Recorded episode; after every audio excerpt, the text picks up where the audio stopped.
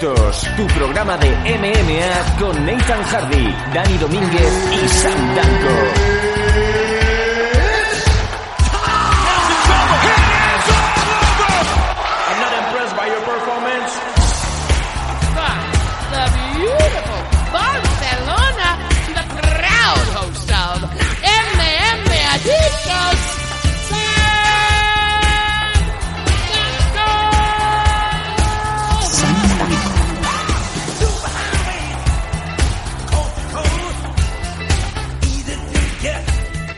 Hola, ¿qué tal? Bienvenidos una semana más. Ya hemos pasado la barrera psicológica de los 200 números. ¿Qué tal? ¿Cómo estáis? Mi nombre es Sam Danko, como bien os ha dicho Lenny Hart, y ya encaramos el número 201 de MM Adictos.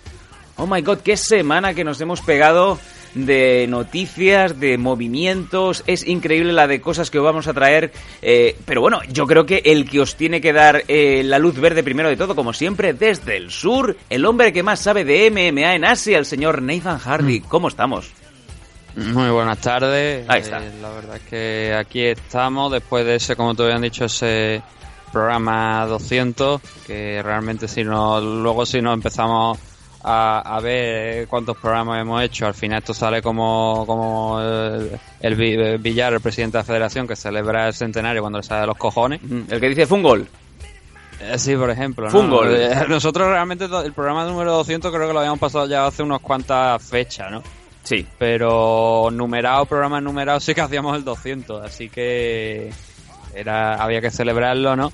Porque es algo que, que nos ha costado llegar, nos ha costado como 8 años, ¿no? Si Ocho realmente años. multiplica 52 semanas que tiene el año por 8 años, veréis que la cuenta debería estar MM Adicto, pues cerca ya de más de los, de los 500 que de los, de los 400, de los 200, ¿no? Bueno, hay, hay que, hay que romper una lanza a favor nuestra y es que a veces pues ya se sabe que han habido pequeños hiatos de dos y tres meses de parada por eh, acontecimientos que han impedido no podernos sentar en la mesa de MM Adictos y hacer el programa como suele ser habitual. Pero bueno, no- no, sé, ya se puede dar la gente con un canto en los dientes, que llevamos semana tras semana a, lo loco desde los últimos meses. Sí, pero iba a decir que no solo eso, sino que también al inicio el programa no era para nada semanal. Había No. más, más tiempo de separación, a lo mejor se hacía uno al mes. Entonces, obviamente, pues ha provocado que, claro, yo entiendo a lo mejor que la gente luego echará cuenta con sus, con sus deditos, ¿no? sus deditos de las manitas de murciélago, ¿no? Que Sí. me denuncie Gravina por ello. Anda. Eh, pero eso, ¿no? Que, que yo creo que echará cuenta la gente y dirá, hostia, 200 son pocos, ¿no? Pues bueno, ahí tienen un poquillo la explicación, ¿no? Pero ahí vamos, ¿no? Para nosotros son muchos, la verdad. Sí, sí, desde Teniendo en luego. cuenta que hacemos un programa para la semana, ¿no? No, y ahora, No. y ahora mucho más, porque los que estén siguiendo habitualmente a MM Adictos verán que desde esta semana pasada han habido emisiones en pruebas de un MM Adictos Daily que por el, por el momento es gratuito, es para todo el mundo, pero que la idea de Nathan Hardy es hacerlo exclusivo para suscriptores, ¿no?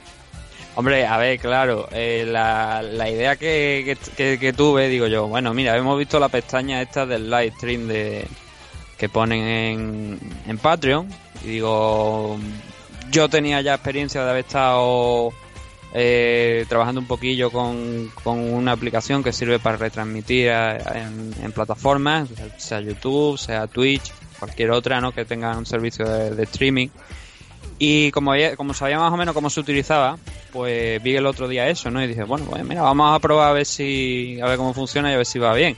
Y nada, lo que hice eso fue el, el jueves, probé a hacerlo por primera vez, directo. Estuve, como, como tú bien has dicho, son, son cosas de prueba, ¿no? Porque estábamos, estaba sobre todo yo, al- estaba yo solo, con lo cual tenía que, que estar pendiente de la música y tal y cual. Y yo no tengo mesa como tú, yo lo tengo que hacer todo manual. Entonces tengo como 800 cosas abiertas en el escritorio del ordenador y soy yo el que lo tiene que hacer todo, ¿vale?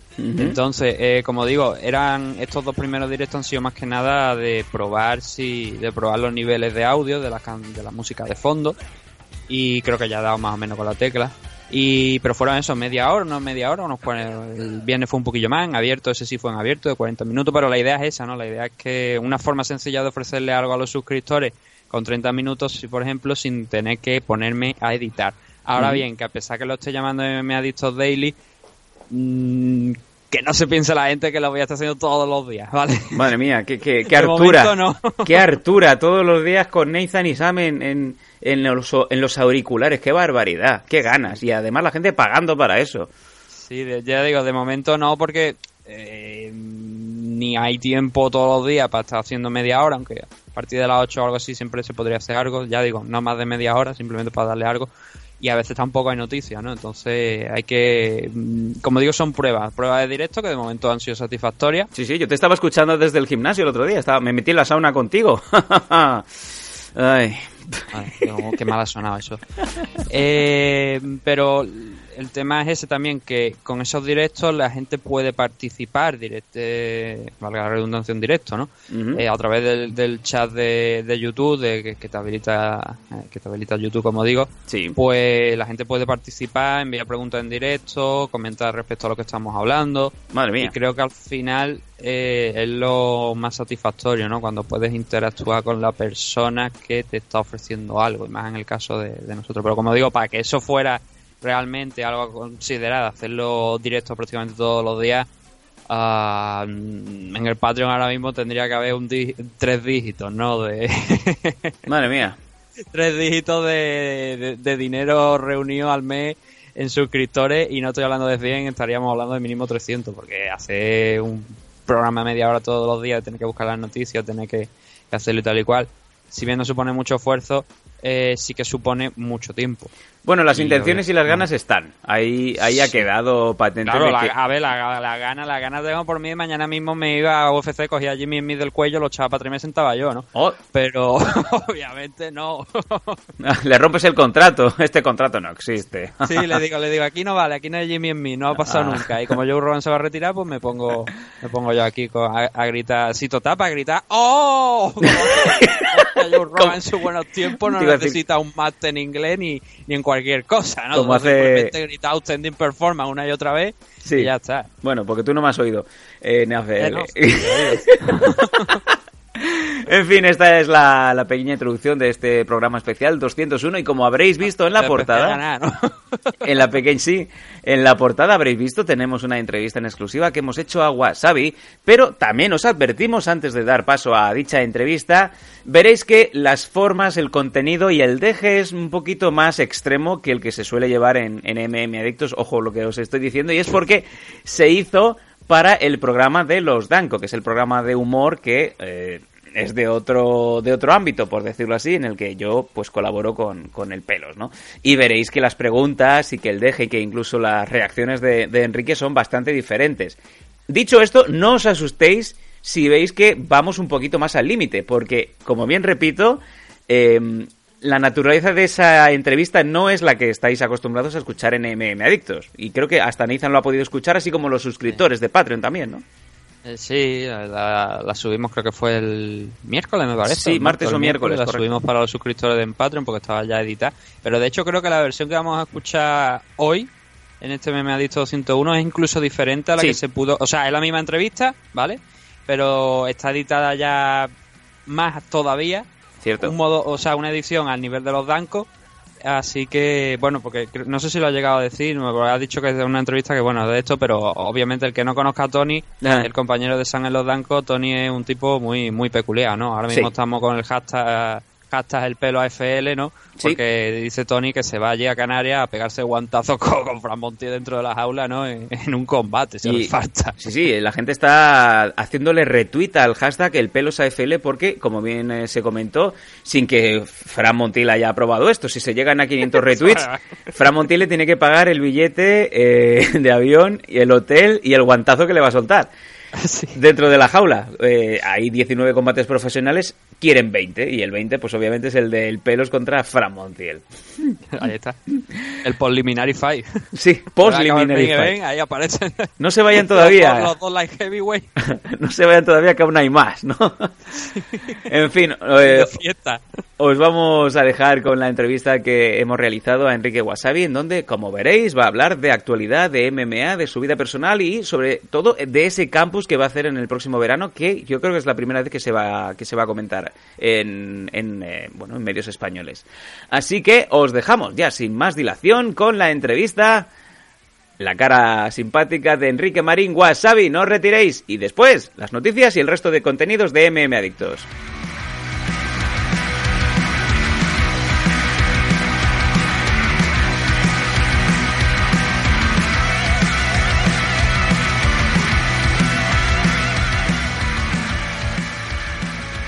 Touch him up. Good luck. ¿Te gustan las NMA? En NM Adictos te escuchamos. Queremos muchas preguntas, preguntas chorradas también, da igual. Escríbenos en mmadictos.gmail.com o bien en nuestras redes sociales, arroba mmadictos.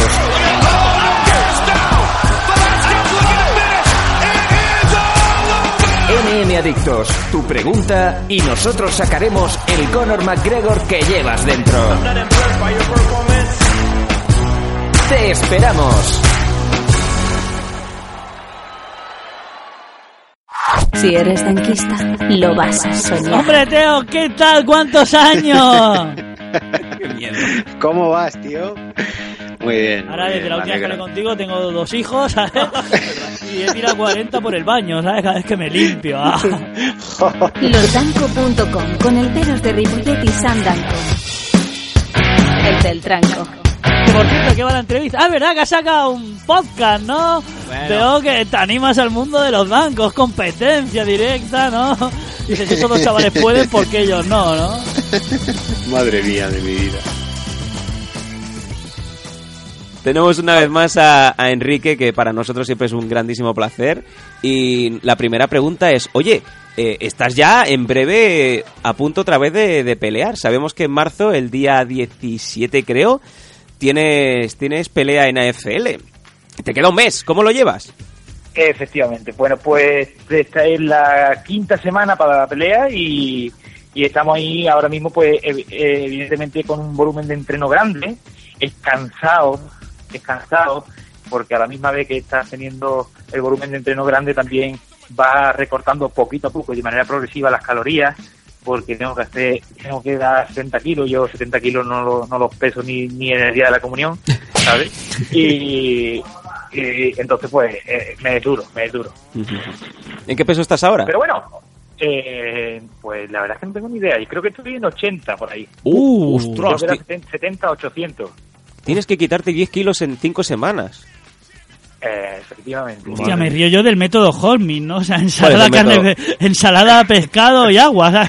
Madre mía, o sea, lo que tienes que hacer, madre mía, hostia, qué esfuerzo, ¿no? Pero luego a la, a la hora del combate, Y, y gana de morir, tío. pero eso no te afectará, diga, de cara a- al rendimiento luego en el combate. A ver, no, porque en realidad tú vas.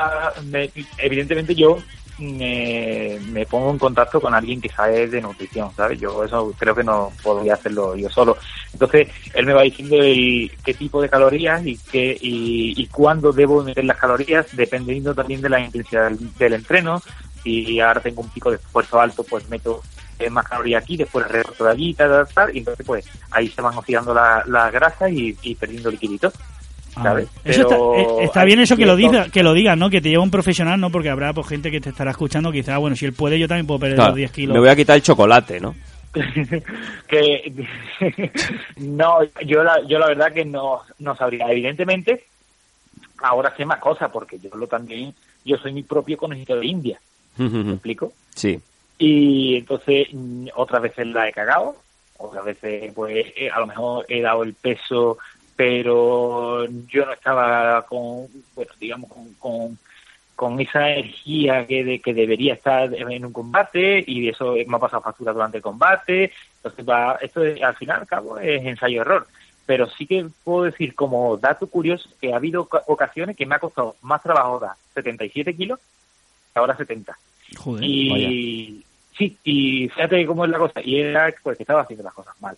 Yo, la verdad que como no tengo esa esa genética de deportista de élite, sino que yo soy un, un gorrito feliz, pues me cuestan más trabajo, ¿sabes? Hay gente que, que está en 78 y en 78 kilos y pierde la y hace lo que quiere con su cuerpo. Madre mía, qué, qué, qué habilidad. Y tienen esa genética, ¿no? Que, que estéticamente, bueno, pues tienen abdominales eh, que, que son tarugos Sí. y tienen tal. Yo no, yo no. Yo los abdominales me los pongo con Photoshop y, y, y o cuchillos jamoneros, voy cortando de aquí, voy cortando de allí, y a- al final sale, sale al- una- un amago, pero no soy un tío de, de ese tipo de genética. Y yo, ¿y no sería mejor traer al japonés un meante aquí a España, digamos, y lo hincharlo de mojo Vamos, picón y que se ponga en los 80? yo eh, yo he visto fotos de japonés no es que sea un tío eh, eh, excesivamente grande Eh, ahora cabeza tiene, ¿eh? bueno, así, así sabe que no vas a fallar, le das directo y por cojones le da, vamos. Hostia, yo me, yo me quejo de la mía porque, porque yo era tú, yo tengo más cabeza que un león peinado para atrás, pero, pero, este también lleva, que vamos, que no lleva el pensamiento en una regla, ¿eh? Digamos, que, que tiene donde darle. Así que, oye, tendrá que recortar, ¿eh? También, digo yo. Sí, sí. Bueno, habláis del japonés. El japonés es Yamasaki, ¿no? Que es el, eh, un luchador que viene de la empresa japonesa Pancrase. Eh, y, y el tío tiene mucho cartel. Quiero decir que, que no vas a ir ahí a, a pasártelo bien. Que no eres Apollo Creed pensando que Iván Drago le va a empujar. Pues no, no, bueno, y eso es lo que hace que merezca la pena, ¿no? Si, si no, pues, oye, no, no tiene tanto, tanto, tanto chiste. Y oye, ¿cómo, ¿cómo ha ido este, este último mes? Que sé que te fuiste para Estados Unidos ahí a entrenar en, en Sacramento, en el, en el equipo, en el Team Alpha Male, que al pelo le suena eso a, a Página Gay. ¿Cómo, ¿Cómo lo has estado llevando? ¿Cómo lo has estado llevando este mes ahí? Que, eh, ¿Te has vuelto a encontrar con en Orcas? realidad suena macho alfa, ¿sabes? Sí. Eh, eh, equipo macho alfa. Sí, sí, pero suena también a, a Colonia Gay, Colonia Alpha Mills. Eh, Para que en la discoteca no preguntes. No preguntes, Sí, sí, responde. por, sí, por mil, ¿no? Eh, eh, para más. Eh, pero, pero bueno, pues la verdad que ha sido muy chulo. La verdad que es la, es la primera vez que hago una entrevista hablando, hablando de esto. Eh, como ya sabéis, pues mantengo una buena relación de amistad con, con Sage y, Ujú. esta vez pues me invitó también a, a cerrar su campamento que él pelea hace fin de semana en el, el UFC de Austin. Sí, Texas. sí. Y eh, bueno, pues hemos estado prácticamente pareja de entreno estas dos semanas, cerrando ahí el campamento y yo también entrenando yo para mí, por supuesto. Eh, me esperaba, eh, bueno, pues lo que espera cuando uno es un luchador normal y va a un gimnasio de, de donde entrenan estrellas, ¿vale? Pues bueno, pues que las estrellas, bueno, tomen un poquito de, de distancia con la gente que va llegando. Claro, allí hay un rodaje de, de luchadores, allí van llegando luchadores de todos lados, están tiempos y, y después se van. Y después están los que están siempre, ¿no? Los perennes. Y, eh, oye, ¿qué va? Eh, me llevé ese, esa sorpresa, eh, se rompió mi prejuicio a bien, a mejor. Y eh, el Urilla Faber es del carajo. Es del carajo, pero pero buena gente. Y el Cody Garland igual, tío, eh, yo, son gente que, bueno, al final, pues, eh, con el tema de la última pelea de Cody Garland que tuvo que romper ahí pues, un poquito con el rollo americano de, de la polémica y toda la historia, pero digamos que juegan a la- juegan con las reglas que le imponen de alguna manera, pero después, tío, en la distancia cercana, tío, son gente súper y digo eso cuando, cuando tú le haces cualquier tipo de pregunta y te contesta con, con, con buen rollo, te, e incluso detalles técnicos, truquitos sobre metodología, eh, pues, y, y te contestan y te lo explican y te enseñan y, y yo súper contento, la verdad. Joder. Y Enrique, entre tú y yo, digamos, a- a- ¿había muchísimo nivel o tú, entre tú y yo, ahora que no se escucha mucha gente, dice, bueno, aquí había más de uno que yo lo cojo y lo parto por mucha estrella que sea, ¿sabes? O- o- Al pelo se lo suda todo, ya lo ves. ¿eh? no, no, o sea, que, que sí, que mucha estrella, mucha no sé qué, pero estoy diciendo, bueno, este es mucho, mucho, pero tampoco Es tiene tanto, ¿no? Es un samurái, tío. Uh, un samurái. O, o digamos que tú ibas primero de humilde, bueno, yo he venido aquí desde muy lejos, voy aquí a tantear, pero bueno, a la que se despiste le crujo yo aquí a alguno que se quede diciendo, what the fuck, ¿no? ¿Dónde está mi brazo, no? Claro, no, verá, ahí había que, que sobre todo en las sesiones de sparring, de esa historia, hombre, claro, cuando en un sparring pues está, está Cody, está Chad Méndez, está Urilla, está el, que el Philly, está el, el José Met, que también pelea, está en top 6 de, de 66 kilos, en fin, que allí había más gente de UFC que, que, que en, un, que en un evento, Sí, sí. ¿sabes? Y, y los, evidentemente los sparring son duros, pero son duros. Son duros, pero, pero oye, va ahí, te cuidan. No, no hay una mala intención, ¿me entiendes? No, la intención no es hacer daño, sino hacer un sparring duro, que es diferente. ¿Y, y todos te han tratado igual de bien? ¿O hay veces que Sí, dices, "Oh, aquí hay mucha distancia, no, no, nos, no nos acerquemos tanto que, No, ¿sabes? ¿Qué va, qué va, qué va, qué va? Oye, eh, digamos que lo podríamos resumir como que me han tratado como uno más, Muy bien. ¿sabes? Y, y con eso yo me quedo y, y contento. ¿Y has, has aprendido cosas nuevas que, que, no conocías? Así un poco como cuando eh, el, entrenaste con el pelos. Efectivamente. Bueno, no tanto. bueno, yo digo que él no entrenó, yo entrené con él, o sea, yo eh, lo comenté en el anterior podcast, o sea, Wasabi me dio un castañazo que me salió un hematoma que, que, me, que perdí movilidad durante 15 días, ¿no? Estaba pensando denunciar. o sea, me río yo de, del grappling que me hizo, ¿no? Pero bueno, que eh, lo que, lo que pues, viene lo que, lo que viene a decir, o sea, es como cuando, digamos, cuando Jean-Claude Van Damme en la película Un tanto sangriento se entrena con el viejo, ¿no? Que aprende cosas que él no sabía. ¿Has aprendido conocimientos que, o, digamos, has mejorado lo que tú ya sabías? Eh, digamos que, que, he aprendido algunos detallitos. Esos detalles que dice, los pequeños detalles marcan las grandes diferencias, sí. ¿vale? Pues esos detallitos, esa, sobre, sobre todo en metodología, en hacer pues, pues cosas que a lo mejor yo ya sabía, pero le han dado una, le, dan como una vuelta de tuerca más de calidad y digo, ah, oye, mira, este detallito, esto, esta técnica a lo mejor yo la conocía, pero no la hacía de esta manera. La había probado de esta manera, la prueba y dices, hostia, me va incluso mejor. Pues, eh, pues eso que, eso que te llevas, ¿no? Y hablando de Jean Van habéis visto el, el vídeo de, de con, entrenando con Cody Garbrandt, ¿no? No, yo no lo he visto. No, no. lo he visto, ¿no? ¿No lo habéis visto? ¿Qué es lo que pasa? Darle una, pata, una patada en la cara a, a Cody Garbrandt. Joder, y se la, se la come Cody Garhan, se la, se, la, se la mete entera. Es que están, están haciendo como una especie ahí de sombra, ¿sabes? Hay un jueguecito, ¿no? No llevan ni guantes ni nada de esas cosas, y el Jack Ronald ahí como que se flipa, ¿no? Un poco, ¿no? el otro era tonto y le pega una pata en la cara y se enfada el Cody Garhan. y, y, y, y, es que fue allí, fue en el gimnasio del Alfa Mail, Madre mía. Todo, ¿no? Buscarlo, por favor, es la hostia. Qué mala leche. Es, bueno. que yo, es, que soy muy fan de, de Jean-Claude Van Damme, pero su parte es que buenísimo. Sí, sí, pues yo creo que ahora mismo todo el mundo se va a ir corriendo a ver el vídeo, porque yo también tengo unas ganas locas ahora de verlo. Desde luego que, que se, ha hecho viral, se ha hecho viral, ya, han hecho, eh, algunos luchadores y compañeros de Cody, incluso Uriel han hecho entrevistas sobre, sobre. Madre mi vida. Bueno, pues nada, has estado ya allí en, Sacramento, ya sé que ya te has vuelto para Sevilla. ¿Tienes alguna cosa previa, algún otro campo, alguna cosa que hacer antes de, la pelea de, Canarias? Eh, no, ahora ya entreno aquí y digamos que, bueno, pues cositas que también, las cositas que hemos aprendido allí, estas cosas, pues las ponemos aquí en práctica, las repetimos repitiendo, las repetimos hasta que, bueno, y a ver si logramos hacer las nuestras y, meterla dentro de nuestro juego.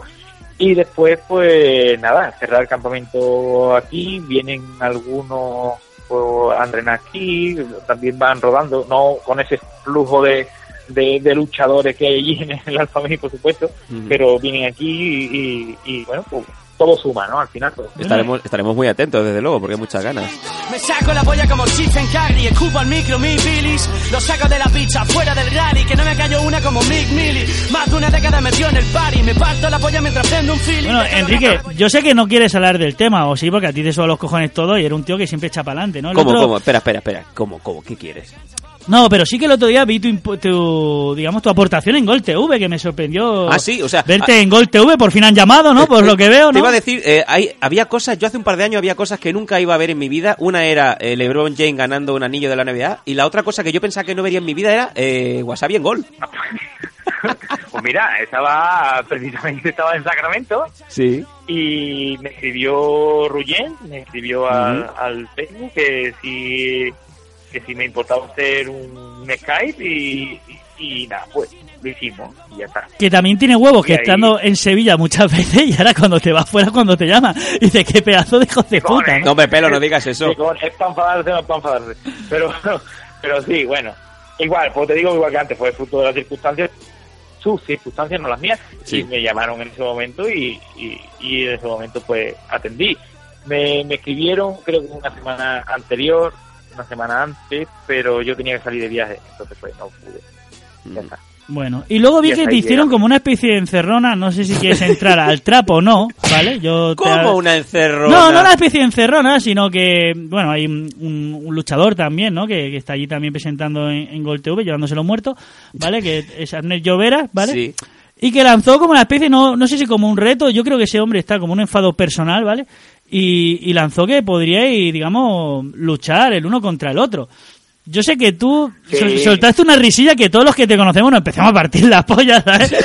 ¿Sabes que- El- el grupo de WhatsApp. Ah, Ahí está, ¿no? Que yo, yo te conozco, Enrique, y yo vi esa sonrisilla y todos pensemos lo mismo, no, no lo voy a decir, ¿no? Pero, Pelos. pero bueno, ¿hay, ¿crees que hay posibilidad de ese combate? ¿O realmente...? Claro, claro, claro, como de posibilidades siempre hay. Lo que sí es que... Eh, Y ojo, ojo, que esta entrevista lo va a escuchar mucha gente. O sea, que Enrique, adelante, es todo micro tuyo. Sí, que, que lo que yo tengo ahora mismo, pues, otro, o- otra historia, ¿no? En, en la cabeza, pues ahora peleo con, con este japonés, después eh, vamos a hacer también un trato con, con Pancrase, eh, eh, bueno, pues está ahí todavía, en, en el horno está lo de Combate América, Sí, señor. entonces yo es que yo es que yo en esa en esa es que ni pienso en esa cosa. Yo que a mí eso me la repancifla Te digo totalmente en serio que yo peleo por yo peleo por diversión no peleo porque tengo que. Yo no tengo que a nada ni a nadie ¿me entiendes? yo peleo porque quiero porque me gusta. En el momento que deje esto de divertirme pues dejaré de pelear así de sencillo que esto a mí no me da que no me da de cómo Vale, perfecto. no sé si me explico. Es Yo la mejor respuesta. un español, yo soy español de a pie, que tengo que trabajar, que, que soy autónomo, fíjate qué cosa. Que soy autónomo, que, que tal. entonces a mí este jueguecito, mi rollo americano y esas cosas, esto para que tenga necesidad. Yo no tengo necesidad ninguna. Venga.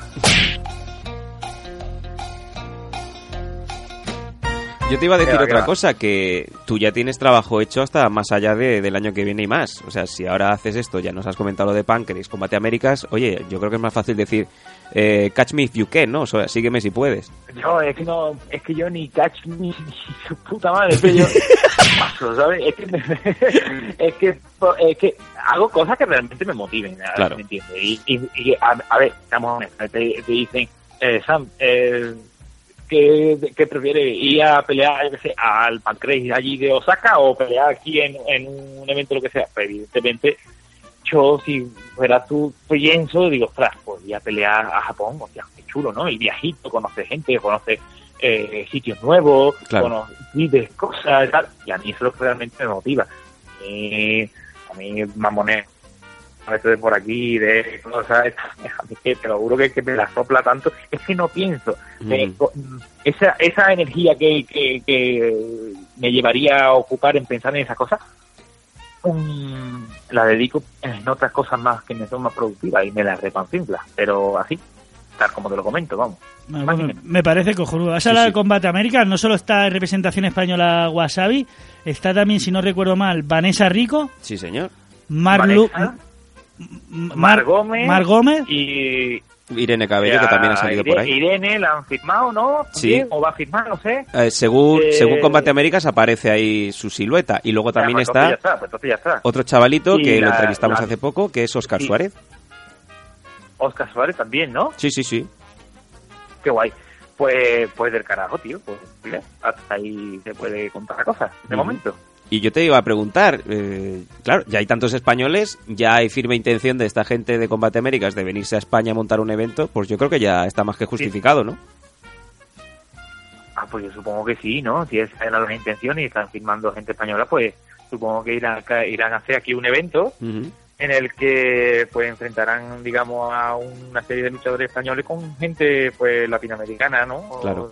Supongo, supongo. Y sería guay, sería bastante atractivo eso. Oye, ¿y cómo, y cómo te has tomado la, la propuesta? O sea, ya la has firmado, pero ¿cómo, ¿cómo has visto lo de Combate Américas?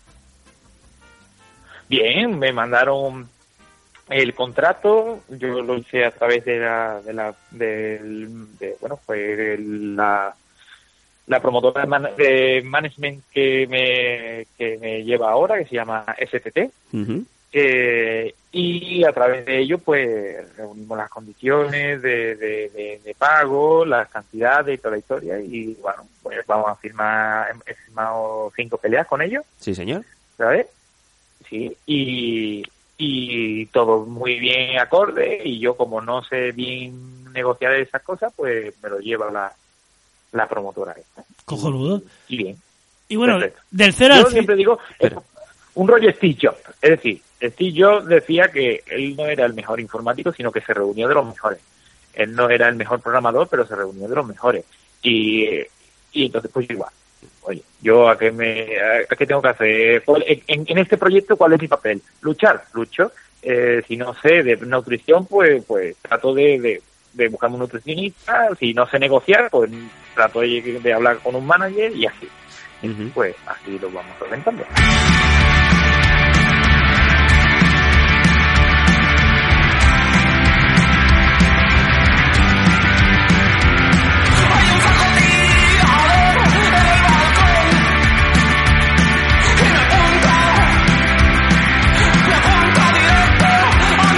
Enrique, ahora estamos en febrero, ¿vale?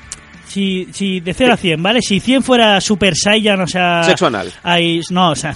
A eh, ver. no, ¿Por qué varía Si eso? cien- si tienes sexo anal. No, sí, cien- siempre 100 es sexo anal, ¿vale? Sí. 100 es sexo anal, ¿vale? O sea, de cara a, a ti, digamos, de, de... Si de 0 a 100, ¿vale? Si 100 fuera el Super Saiyan diciendo estoy en mi mejor forma, ¿vale? Y 0 sería diciendo "Uf, estoy más gordo". Misionero. Misionero, vamos, me río de parrita, ¿sabes? Misionero con parrita. Ah, Ahí está. ¿no? ¿Tu, tu estado de forma ahora mismo en qué porcentaje estaríamos? Y yo sé que eres humilde, o sea Yo que creo- vas a tirar bajo, pero bueno, yo sé que, que siempre serán dos décimas más de las que tú digas, ¿no? A ver. No, no, pero eh, yo lo, te lo digo conforme a como quiero estar, no como estoy. ¿Vale? Porque al final, para, para hacer un, una valoración tal que tú me pides, pues lo tienes que comparar con con otras veces que he estado en otra, más, más, más en forma o menos en forma, pero yo me encuentro bien, eh, estoy bien. Eh, aunque tuve una tuve una lesión ahí oh, allí en Sacramento, ¿eh? No jodas. Que, Oh, eh, no, ¿cómo, cómo? Momento, momento, momento. Ojo, No, no, no, no, no. no, no, no, no, no. Te perdemos, te perdemos. Este, este programa ¿se, se emite en Japón esto? No. No, vale, pues tuve una subluxación de hombro. Vale. De hombro izquierdo, sí, sí, sí. Tuve una subluxación de hombro y de esas veces que eh, se te sale un poquito la articulación pero te vuelve a entrar. Sí. Y, y estoy ahí un poquito con el acromioclavicular este, acromioclavicular, es que eh, la palabra. Y estoy un poquito ahí irritado, pero Sí. bueno, lo, eh, un poquito por no estoy bastante, pero bueno, se entrena alrededor de la lesión hasta que hasta que consigamos que se desaparezca. A ver si yo creo que sí, que nos va a dar tiempo sin problema. Bien, bien, bien. No hay excusa, no hay excusa. Entonces te ves, Y te ves bien, yo, yo me veo bien, me veo bien, eh, las sensaciones son, son, son buenas, eh, bueno, pues el timing, el, el, el fondo, la ca- la- el cardio, digamos que va increciendo Eso es bueno. y la verdad que oye, eh, estoy contento con, con, conmigo mismo, ¿por qué no decirlo así? Ah, pues cojonudo, me parece estupendo. Sí que te daré un consejo, ¿vale? Ojo Para- la última. Para mira. AFL, ¿vale? No, no, no. ¿Cómo para AFL? Sí, te daré un consejo y es que cambies de costurero. No, oh, pero ¿por qué? Sí. Se le salió un huevo mientras peleaba con Pirloni o algo. Ah, vale. O sea, en el último combate, ¿vale? Lo está analizando, ¿vale? Lo está estudiando, ¿vale? ¿Qué mirabas? Eh, todo. O sea, miraba todas las tías buenas que hay en esos eventos, porque siempre hay tías buenas, Es, ¿vale? es verdad, pelos que tú buscabas. Eh, estaba la, la de esta, la Pilar Rubio. No, no, y está muy buena también. Incluso ahora en X vídeos, que eh, estamos hablando de vídeos, hay un fake de Chenoa, tío, haciéndose un pajazo, tío. Pelos. Que dice, es Chenoa, tío. Es que es Chenoa, pero no es porque Chenoa no tiene tantas tetas, la que sale en el vídeo tiene no. tres, pero hay un fake que flipa, ¿sabes? Tú ves en X vídeos Chenoa y lo flipas. Pelos vuelve. Estabas hablando de que tiene que cambiar de costurero wasabi. Así. Sí, porque me di cuenta que en, el- en tu último combate como que el pantalón se te bajaba y se te subía Se todo el subía, rato. tío, se me subía. Se me subía porque esa, esas calzonas son más. tienen el, el tejido un poquito más rígido, ¿vale? Y son, son buenas de cojones, son muy duraderas, eh, el tejido es muy duradero, pero se, se me subía la, la cintura. Sí, lo ves como tengo razón, Sam, no me lo estoy también inventando. tengo esa extraña manía, tío. Es una manía también. Lo hago en varios combates, ¿eh? Ya, ya, pero Lo claro, tú piensas que en un sub y baja de eso te pueden enchufar algunas o, o también lo puedes hacer como técnica de disimulo. ¿El O qué? sea, ¿Subirse tú a los pantalones no, no, viejo? No, no, Puedo hacerlo, puedo hacerlo cuando estoy a, a, a dos kilómetros. ahí está, o de- sea, de- tío. tú puedes acercarte, No, hace que lo sube y baja. coño. No, pero tú puedes hacer lo que sube y baja, sube y baja y cuando él se confíe, pues entonces cuando espera que te ataque y vas a por él. O sea, es, una, es otra mierda de técnica del pelos. Esa es, la- es- no, esa es la que le puede aplicar en su combate contra Fran, contra Fran Montiel. ¡Oh, eh, oh, oh, oh, oh! ojo que, ojo que Wasabi la devuelve, ahí está. Qué grande, grande. Oye, eh, ¿Qué eh, ganas tenéis de que me parta bueno, la cara con, con Montiel? No volvemos a sacarlo esto una vez más. Pero Yo sé- ha sido publicado, ha sido publicado, yo no Cierto, digo nada. cierto. Y Montiel le ha dado like. Eh, yo sé que hay 19 combates oficiales. Eh, Enrique, estamos en disposición de poner el combate 20 que tendría que ser eh, Fran Montiel contra el Pelos. Yo creo que sí, que, que el evento debería ser un poquito fetichista con los números redondos y colocar el 20, ¿no? Y yo creo que ahí pelo, tío, eh, podría hacer un vídeo rollo hater, tío, Me un encanta. rollo, sí, un rollo hater, ¿no? De, de odio, eh, con rollo ese, ¿sabes? Y, Sí, sí. y, y- retarlo, ¿sabes? Pelos, ese es el money match. otro. Es que ese es el money match. Oh, me río, yo tendría que ir con pantalones, vamos, tenía que ir pantalones largos porque se me caería la, El la pelo iría, iría a pelear con el chándal ese que le daban de la Chándal mili. El chándal no, no, el chándal de la mili. Sí, chándal de la mili, correcto, la bandera de España ahí representando mi país, ¿no? Eh, lo que sí que lo que sí que hay un problema aquí, Enrique, es que el pelo ya públicamente ha dicho que por 50 pavos se deja caer en el primer asalto. O sea que es el money match, 50 euros. A lo mejor por 100 aguanto un round. 50 pavos, tío. Nos vendemos barato, ¿eh? Sí, la verdad es que sí. Bueno, Sam me está llevando a la negociación, Sí, yo, yo soy confío yo- en él. o sea, eh, él es mi manager. Tú estás en la STT, él está en la SD, en la Sandan Co-Management, y, y es que se lo he cerrado por 50 pavos. Yo, y yo, oye, que todo tiene un comienzo, ¿eh? Para, para hacer un debut. Y si se engorila el pelo y le, y le suelta un guantazo. y, le hago un, y le hago un bandam, me vengo arriba, ¿eh? El ambiente, la jaula, el sudor, la testosterona, quién sabe, no respondo, no ¿eh? lo malo es como se venga arriba al otro, tío, que el otro tiene más mala folla que chiquetete, ¿eh? Joder, es que nunca lo he visto reír a, a Fran. Pero bueno, Es verdad. Parece que viva en Londres, siempre está lloviendo en su cabeza. por- por eso te digo, míratelo enfadado. Claro, claro, es que ahí tengo, ahí, ahí tengo todas las de perder, pero bueno, el, el dron ese... Ahí, hay- ahí hay que trabajar la estrategia, pelo, ¿eh? Cuidado ahí. Sí, sí, ahí tengo que trabajar la estrategia, pero sobre todo quiero un dron en forma de pene sobrevolando el ring, ¿eh? Es en ese combate. Tenemos, tenemos Hombre, Enrique, no. tenemos Enrique pendiente ese dron. La gente de MMA Adictos eh, sabe que, que mi sueño, o sea, es poder conseguir suscripciones de oyentes y entre todos podernos pagar un dron, un dron en forma de pene. En, en este caso sería un molde de, del pelos. Que la gente que no lo sepa tenía un Instagram que se lo tuvieron que cerrar, era Pollón22. No sé por qué se lo cerraron. Y la idea es que, es que el propio Enrique lleve de piloto ese dron y lanzarlo contra la cara de Fran Montiel en la rueda de prensa previa al, al evento. Pero, eh, es decir, el, el- digamos que el pene hace alusión al pene del pelo. Sí. es, es más, Entonces el dron, el- entonces el, el, el dron es el de esto, ¿no? Black House, ¿no? Black Hawk. Drone, ¿no? Sí, sí, Black, Black Ripollet. La, idea sería sustituir el capullo por la cabeza del pelo. Es más, yo le pondría pollo al chilindrón, o sea, sería el nombre del dron, ¿sabes? Pollo al chilindrón. Yo no sé por qué, pero lo tengo en la cabeza, Enrique, y no me lo quito de Yo, yo, lo, lo- tienes en la cabeza que el dron. El dron, el dron, hombre. O la idea. La idea, no, no, esto, esto lo, no, no, en la cabeza no sé esto que es un aeropuerto. La idea es esa, es ese dron. Yo, yo lo que sé que eso sería un momento épico. Eh, el momento rollo Kasparov. Sí, sí, sí, sí, sí, sí, sí, sí. Eh, Sería épico. A partir de Sería ese vídeo, todo, para- en España todo el mundo conocería las MMA. Estaría viral. No, es que eso, eso- ese, ese vídeo sería viral, pero transatlántico. Conseguiríamos esa, esa merecida portada en el as. En el as. En el as. Dos veces.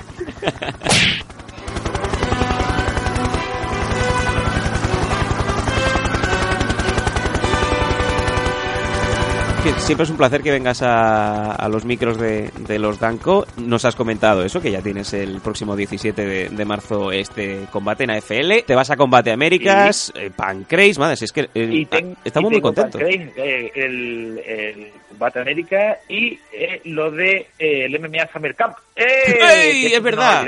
Es verdad, es verdad, es verdad. Este verano eh, Enrique monta junto con mucha gente ahí en, en el sur el Summer Camp, que va a ser un poco, me recuerda a mí lo de... eh, un poco como lo de Porky's, pero con MMA. Vamos a ver, déjame que me explique. Viene Sage Norca, tienes al boxeador también, tienes a Maravilla, estás tú, está Alberto, hay un montón de gente y vais a montar ahí un, un festival de, del guantazo, ¿no? Viene Kelvin Acelum. Ojo, eh, ojo el nivel que está trayendo Ojo, Enrique ojo, Marín, eh. Cuidado ahí, ¿eh? Ostras, Sí, tío. ¿Esto Yo- cómo, cómo pues, surgió, tío? Porque claro. es una bomba. Pero por eso te digo, haciendo alusión a lo que tú me has preguntado antes, que al final eso, esas cosas son lo que realmente a mí me motivan. Sí. Eh, son, son cosas bonitas de hacer, son bonitas de, de, de montar, eh, cuando te llevas bien con la gente y, la, y vas con, pues, con humildad y buenos modales, pues eh, la gente pues se te abre y tú te tienes que abrir a la gente Sí. y, y al final pues la gente pues también accede como tú después también tienes que acceder a según qué tipo de cosas, ¿no? Y la gente, bueno, pues, pues, como mantengo también una buena amistad con Kelvin de, de siempre, ¿no? Desde que fue mi entrenador en el Ultimate Fighter, pues eh, se va a venir y va a estar aquí como bueno, estará como una semana, dos semanas de vacaciones y estaremos haremos el campamento de verano y digamos que nosotros estaremos de asistentes.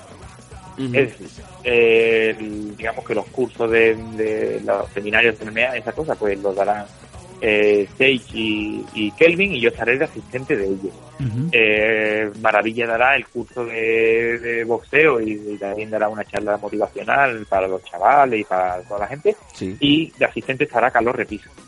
Eh, de Jitsu pues lo da Jonathan Ortega, que, que pelea en la FL, ojo. Sí, sí. Eh, aquí, aquí ya encontramos lazo de conexión.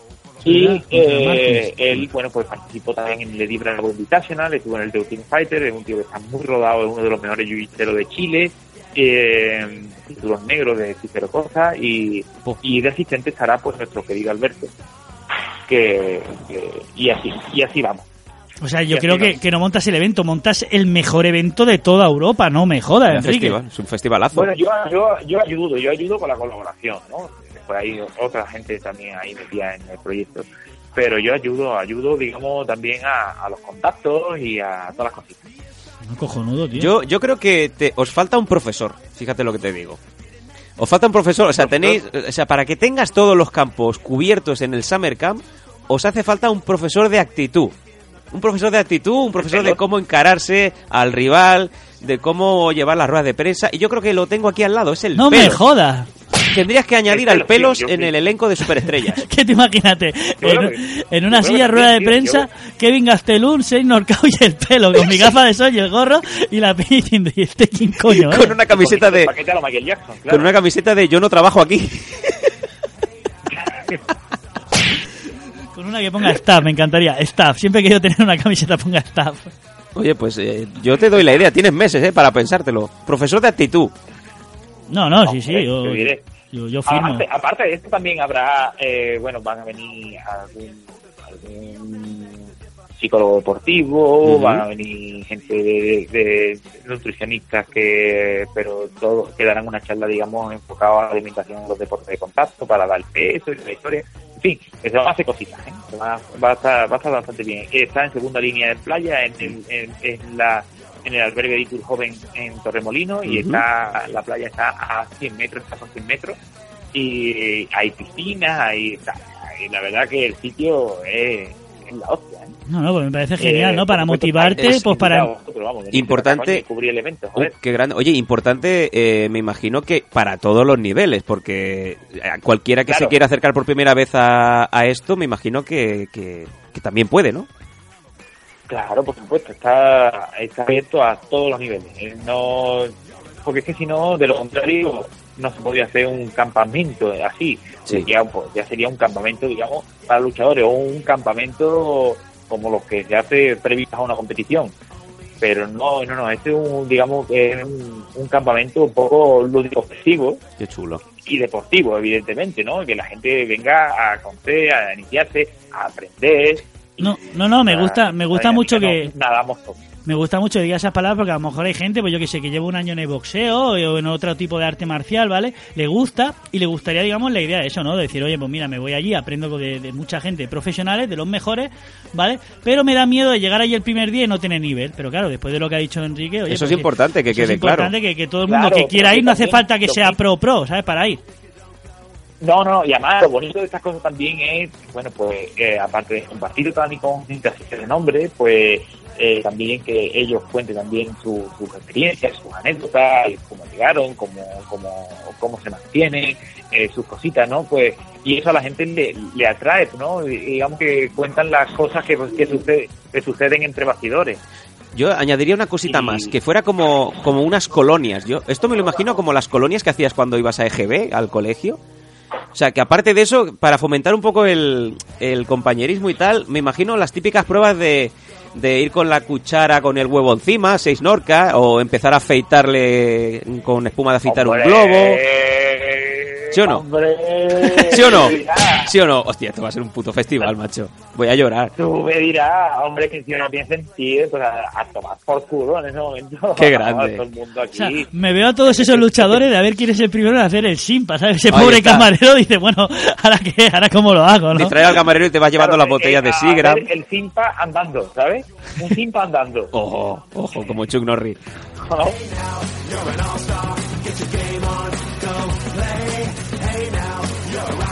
Dan, dan ganas hasta de ir. Sí, la verdad es que sí, la verdad es que sí. Me imagino que... ¿no? Sí, no. No, no, no, no, al campo. al campo. Me imagino que todo el mundo que haya escuchado esto, pues le apetece muchísimo ahora y, y sobre todo ese, ese buen rollo que se destila, ¿no? Sí, ya verá, ya verá. Va a estar bonito.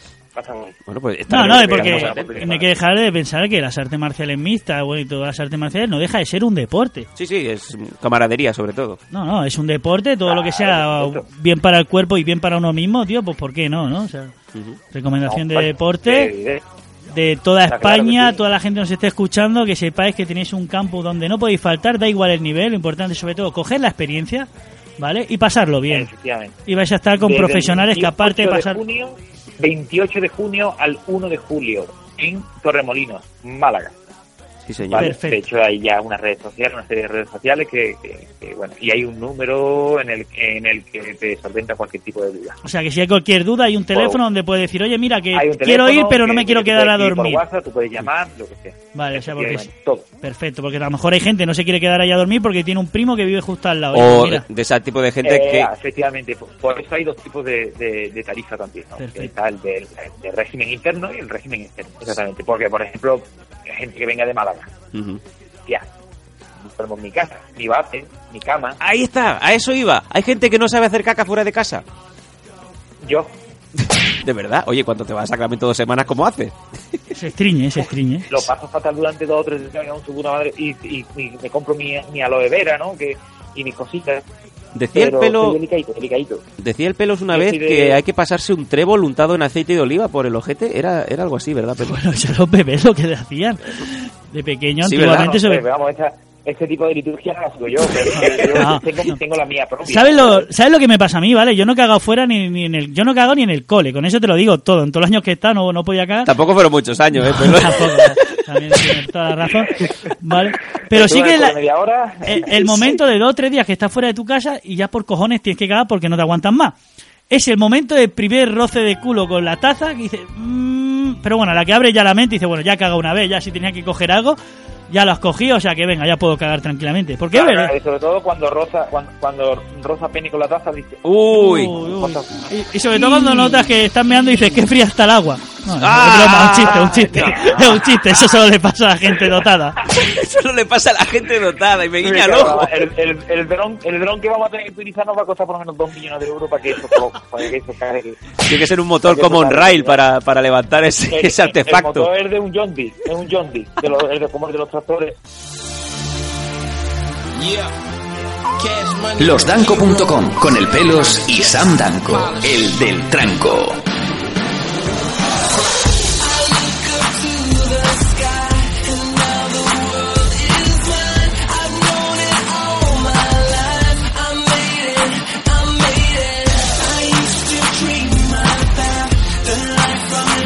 Eh, Enrique, muchísimas bueno, gracias por, por todo el tiempo que nos has dedicado y como siempre te decimos, los micros están abiertos. Eh, que, que tengas cosas que hacer no quiere decir que no puedas llamar y que no puedas entrar cuando, cuando te apetezca. Muchísimas gracias, Bien, como siempre. Gracias a ti, Enrique, como siempre he Un dicho. fan de los blancos. Lo sabemos. Sabemos que te pones nuestra camiseta, a ver si te la pones para alguna otra cosa que no sea ir al váter. eh, que ese selfie lo tengo ahí. Dice, mira, Enrique con una camiseta No, de, y- de los Danco. Y siempre me dice la gente, que está cagando? Digo, sí, estaba cagando. Y ese logotipo, ese logotipo de los Dan con ese pantalón, ¿no? Que te van a abordar perfecto para el próximo combate, ¿no? Ya pasaremos factura, ¿no? Tenemos partner de tu combate, que se vea ese logotipo, que Enrique está con nosotros, nosotros estamos con él. Paga, paga Reebok, ¿no? Paga, paga los bancos, ya veremos a quién lo paga. Nos iremos andando para no sospechar. Algo haremos, algo, a- Algo haremos. Se la apunta sin Norcao cuando venga. Dice, "Oye, mira, tengo aquí unos amigos que te pasan una minuta. Uh, con madre ellos. mía, tío, eso sería, eso sería apoteósico, tío, lo- que los bancos entrevistaran al señor Cabo Kelvin, ¿eh? Oye, uf. dale vuelta, ahí lo dejo, ahí lo dejo. A ver, yo, yo lo haría, pero claro, ese tío enfadado da miedo, ¿sabes? Sí, nunca, nunca está enfadado ese hombre. Ah, coño. Ese tío no se enfada nunca. Kelvin es muy buena gente, Qué grande. Bueno. eso es un asombroso, si le decimos osito. Uh, pues te cogemos el guante también, ¿eh? Joder, Sí, sí. tenemos aquí una fábrica de Que, guantes ya. que, que enseña a Sam a hacer la pirueta esa. Sí, me- con el cabezón que tengo Ya me descojono. Pues nada, Enrique, tío, muchísimas gracias por tu tiempo y ya lo sabéis. Todo el mundo a seguir a Enrique en todas las actividades que tiene y Enrique, cuando quieras, los micros están abiertos. Muchísimas gracias, un abrazo enorme. Un abrazo muy fuerte.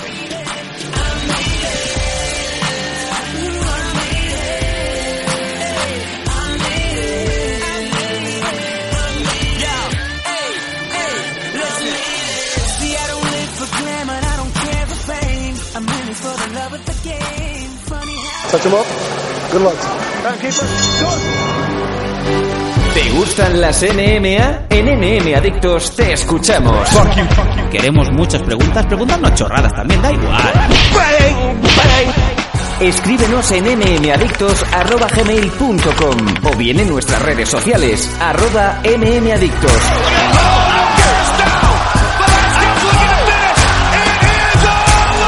MM Adictos, tu pregunta y nosotros sacaremos el Conor McGregor que llevas dentro. ¡Te esperamos!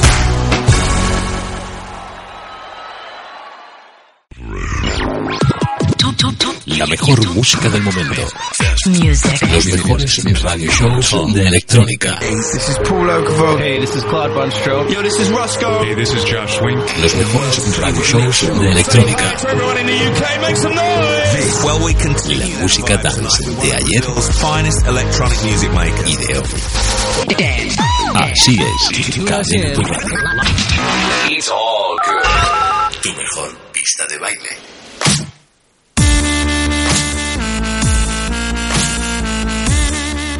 Y ya volvemos de la entrevista a Enrique Marín, Wasabi. Esperamos que os lo hayáis pasado bien, que le hayáis dado pues un poco esa mano izquierda a ese a ese deje, ¿no? A esa a esa otra cara de Enrique que muchos ya pues ya la conocéis, que es un hombre muy de la broma y que yo singularmente pues digo que es, un placer poder conocer a Enrique y, y sobre todo que podáis, ¿no? Un poquito ver la, la cara humana de un de una persona que por encima de todo eh, además de ser luchador, creo que queda muy patente que él hace amigos allá donde va, no deja enemigos en, en la jaula, no deja enemigos en el ring, deja amigos y fíjate qué casualidad que después de pelear con la mayoría de ellos pasan a ser amigos o pasan a ser parte de, de su vida, ¿no, Nathan? Sí, prueba de ello es, por ejemplo, el caso de Norca, ¿no? Que ha estado allí entrenando con él en el Team Alpha Male antes de la pelea que tuvo la semana pasada. Así que sí que es cierto, ¿no? Eso. Eh, además, mira, fíjate tú, porque nosotros lo decimos porque hemos tenido la oportunidad de, de hablar con él. Tú lo conoces más que yo, obviamente.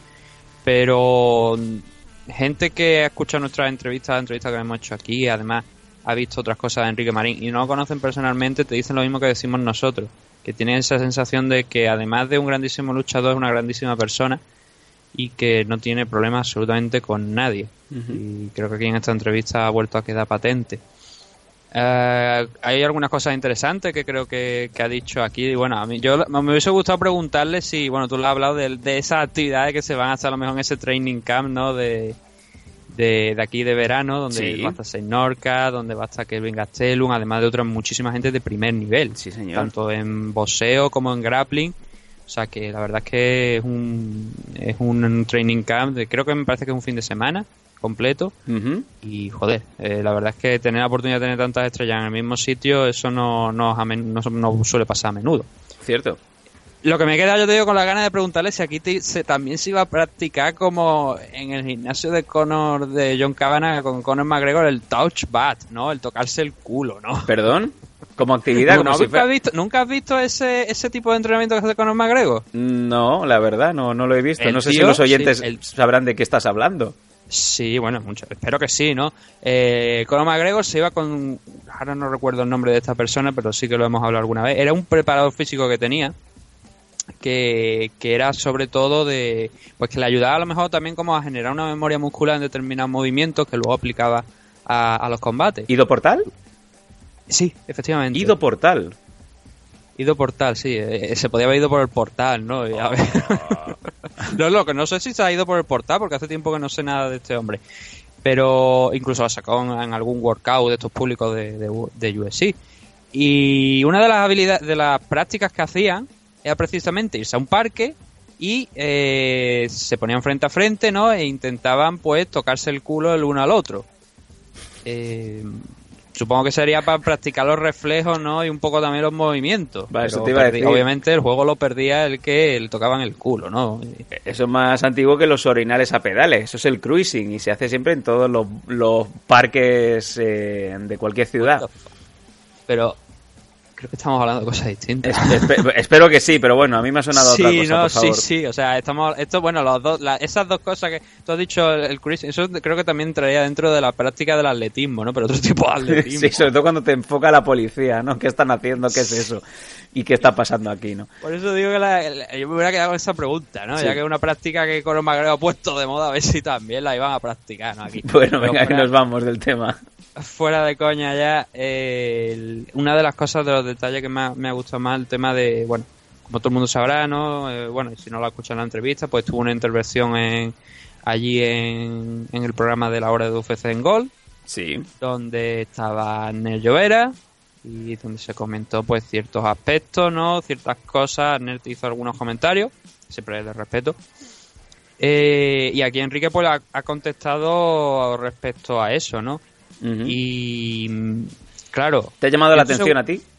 Me ha llamado mucho la atención. Vamos no por no por lo que ha dicho, sino porque por desgracia vivimos en un mundo donde eh, la gente se ofende constantemente, sobre todo en, la, en esta nueva generación. Yo no sé qué pasa, que aquí salen Social Justice Warriors de debajo de las piedras. Es el, el- el ejemplo perfecto de una imagen que hay en Twitter de un vaso, un vaso con, con líquido, y hay gente que ve el vaso medio lleno, hay gente que ve el vaso medio vacío, y luego están los, los que comentas tú que dicen el vaso me está ofendiendo, ¿no?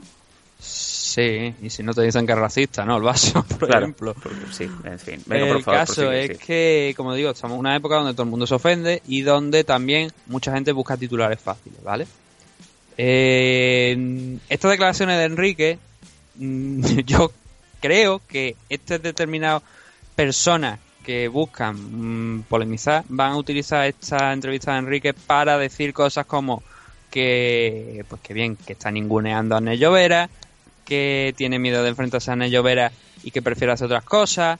Y yo, de verdad, conociendo un poquito a Enrique, ¿vale? De, una, una vez que hemos hablado de una entrevista que le hicimos, tú supongo que lo conoces más, no sé si Mm. estará de acuerdo con lo que voy a decir. A ver. Pero eh, yo, honestamente, creo que Enrique quiere decir lo que quiere decir. Que no es que tenga nada en contra de Arnés, ni mucho menos. O sea, no yo, sino él, para nada. Pero sí que obviamente le están ofreciendo determinadas cosas internacionalmente, bien sea ese contrato con Combat América, o bien, nos ha dicho él en esta entrevista, una posibilidad de eh, competir en Pancrase, en Japón. Eh, el mes que viene va a competir aquí en España contra un luchador que viene directamente de Pancrase, ¿vale? Eh, entonces, yo creo que ha querido decir lo que ha querido decir, simplemente eso. No que tenga nada contra Nello Vera, sino que, aparte de que él pelea, como dice, para entretenerse, no, no pelea por dinero, obviamente si te están ofreciendo explorar nuevos campos y sobre todo irte a Japón, que igual hay gente que no lo ve como mucha gran cosa, ¿no? Pero a mí, ya te digo, a mí me- es un territorio que me encanta, por cómo se trabaja, por cómo entiende la gente la forma de, de allí las MMA y la forma de trabajar, el espectáculo que montan. Las mujeres. Y también, para que no lo vamos a negar. Eh, pero como te digo, si a- yo me pongo la piel de Enrique, a mí me ofrecen competir en Pancrase o competir contra Nello Vera, y a no ser que sea Nello Vera en Pancrase, yo también elegiría Pancrase. Honestamente, y como digo, no es que tenga nada en contra de Nello Vera, al contrario, he luchado que daba mucho a, aquí a, a- a nuestro a- aquí a España, eh, ha competido en UFC, ha competido en Estados Unidos también, además fuera de UFC, ha competido por toda Europa y mi mayor respeto, pero es eso, ¿no? Entre una pelea contra Nello Vera y un contrato, un combate allí en Pancrase en Japón, yo preferiría, y yo pondría también más alto en un ranking de valoración eh, un combate en Pancrase por la experiencia que no y luego por supuesto el combate con combate el contrato con combate América que ya está firmado obviamente contrato por cinco combates como ya nos ha confirmado Enrique más esa propuesta de pelear en Pancrase en Japón. Y a eso súmale que este año también lo tiene cubierto con ese camp en donde va a traer primeras espadas de, de UFC, más eh, personalidades importantes de boxeo, más su compañero también Alberto de grappling. Y yo creo que ha quedado muy claro que no es que esté ninguneando a nadie, es que tiene la agenda completísima de cosas que le apetecen hacer. No te está diciendo que a lo mejor en el futuro pues eh, pueda llevar a cabo ese combate. Es más, eh, si eh, Wasabi ha firmado por Combate Américas, ¿por qué no va a firmar Abner por Combate Américas? Por ejemplo. Bueno, de hecho es que, a ver, de hecho es que en un principio Abner Llovera pues iba a pelear en Combate América. Sí, sí, con Javi Fuentes. a pesar de estar anunciado, porque el combate estaba anunciado contra Javi Fuentes, creo que hubo un algún tipo de desacuerdo de última hora, también con el problema que hubo con Javi Fuente, que ya comentamos aquí hace unas cuantas semanas. Sí, Chinto habló de ello en su entrevista, en el 196. Sí. sí, efectivamente. Y eso provocó pues que no se diera esa pelea. Pero sí que, que, que Anello Vera podía haber firmado en aquel momento por Combate América y obviamente esa pelea a lo mejor estaría más cerca. Pero es eso, ¿no? Lo, quería remarcarlo porque hace cosa de medio año, ¿no? Vimos un artículo de una persona. Ya. ¿Persona o medio? Yo no le daría mucha mucha coba, ¿eh? perdón, no, o sea, eh, eh, empujar a dos personas a que se peleen eh, sí, forzando un poco una situación. De media persona, ¿no? Porque eh, inventarse una información diciendo que MediaPro estaba interesada en hacer un combate. Mentira. Entre. entre No, es que creo que es un tema que hay que hablar. O sea, que, no es que no, la dirá, ah, es que está atacando a esa persona. No nosotros. no soy yo el que ha dado esa información y se la ha inventado, ¿no? No nosotros. A mí también me hubiera gustado ver, eh, yo qué sé, eh, tantas cosas que no se han podido dar por naturaleza. Pero eso es mentira. A MediaPro no le interesaba esa pelea. Eso es mentira del que haya publicado esas palabras. No sé, claro, no sé, si, no sé si será mentira que a lo mejor a alguien de MediaPro le interesaría ese enfrentamiento. Lo que sí que era falso es que, eh, porque hablamos con Enrique, hablamos con, con Fran Montier, sí que era falso que eh, MediaPro se hubiesen puesto en contacto con eh, Enrique y hubiesen intentado contactar con, con él para un enfrentamiento y él, se, según ese artículo, y bueno, más que según ese artículo, según palabras de Anel Llovera, se había negado a enfrentarse a Anel. Y bueno, en ese artículo también Arner, pues no sé si es que con esa información a lo mejor se la habían suministrado y él simplemente la decía de boquilla, ¿no? Pero se vino un poco arriba y empezó a decir que si le tenía miedo, que si el récord de, de, Enrique pues estaba preparado, o sea, lo que se conoce como pad record, ¿no? De que le han puesto peleas fáciles para, para que infle su récord, tal y cual. Y aquello aparecía en aquel artículo y a las pocos minutos de lo curioso es eso, ¿no? Que a los pocos minutos de, publicarse aquel artículo, Anello Vera publicó en su cuenta oficial de Facebook, en su página oficial de Facebook, que yo no sé si sigue todavía. Ahí la portada que, hicimos cuando lo tuvimos aquí a Anello Vera, de él con, con Conor McGregor, ¿no? En la portada. Sí, sí. Eh, pues publicó que, había sido engañado y que... Hemos sido, ¿Hemos sido engañados? bueno, sí, sí, se podría decir que sí, que fueron fue engañado teóricamente. Hemos sido engañados. Aquello pues que no, no era tal y como había pasado, pero claro. En fin, hay mucho, hay mucho buitre por el camino. Y manipulación de la prensa que se suele dar y obviamente pues es algo, a ver, es algo que ha pasado, si no yo no estaría hablando aquí. Ya. Bueno, sí, o sea, son algunas prácticas de algunas personas que bueno, yo no comparto, la verdad, inventarme una información para intentar vender un titular. Eso es como decir que Uriol Gasset se subió a Uriol Gasset se subió a un ring de lucha libre a atizarle a un luchador y estaba todo preparado. Sí, a ver. local Man think Wrestling is real, ¿no? Venga. Eh, es que me estoy acordando de. Había un meme de una persona al lado de, de Dizzy Carter, que era la, la, jefa de, de, una empresa de Gremlin, la, la, propietaria de una empresa de Gremlin de allí de Estados Unidos, ¿no? Y había un meme por ahí rulando de Local Man in Real de esta persona al lado de DC Carter con una foto y todavía esto es peor, ¿no? Un señor gordito. En fin, vamos, venga, vamos a mover el tema hacia adelante. Eh, pero eso, ¿no? ha quedado claro, yo creo, vamos. Sí, pero para acabar eso, ¿no? Que vamos a ver, que aquello fue una información que si yo no, que si no lo hubieran dado, pues, o sea, que si aquel artículo no se hubiera publicado, yo no estaría ahora hablando aquí de él, ¿no? Pero aquel artículo por parte de todas partes se confirmó que era mentira, Sí, era sí, sí. falso. Sí, sí, sí. Entonces hay que contrastar un poquito más las informaciones, sobre todo si escribes en un medio que yo no sé si cobrarán algunas esta persona a lo mejor por escribir en ese medio, pero sí que eh, si más que nada por él, si quieres seguir progresando y quieres seguir haciendo las cosas, eh, obviamente tendrás que contar las verdades, no inventarte artículos, porque claro, yo no, por ejemplo, yo me pongo la piel ahora de Arner, a mí me viene esta persona otra vez, no quiero comentar nada con él. O no, no, y que no, me pongan información. que no pongan mi nombre en boca de los demás, según con quién, ¿no? Más aún sabiendo que a lo mejor lo que están es intentando pues ganarse un par de, de clics en, en la página no web. creo que no es la manera porque se puede hacer un, un periodismo o un trabajo eh, verdad, o sea, con información real y a la vez ser bueno y que la gente esté interesada, no vender carnaza por vender, ¿no? Ahí está. Bueno, pues yo creo que ha quedado claro, sobre todo si nos ha quedado, nos ha quedado clarinete alguna de las respuestas de Enrique, pues oye, os invitamos a que volváis a tirar para atrás la entrevista y la escuchéis, porque yo creo que más claro no se puede hablar. Y ya está, y nos tenemos que alegrar de que, de que el luchador, uno de los luchadores más importantes que ha dado España, pues eh, sea tan feliz y que esté pues Mm. afrontando con, con seguridad, ¿no? Eh, esos últimos años de carrera en donde pues eh, parece claro que se lo está... es ¿La enterrar? no, joder, pero está, a ver, vamos a ver, Nathan, que no tiene 20 años, que se lo esté tomando tan bien y que, y que esté disfrutando, que es lo más importante, porque si a esta edad, a esta edad, a este punto de tu carrera no disfrutas lo que estás haciendo ya, pues eh, la, bueno, la psicología te va a mandar hacia abajo más que hacia arriba, es a lo que me quería referir.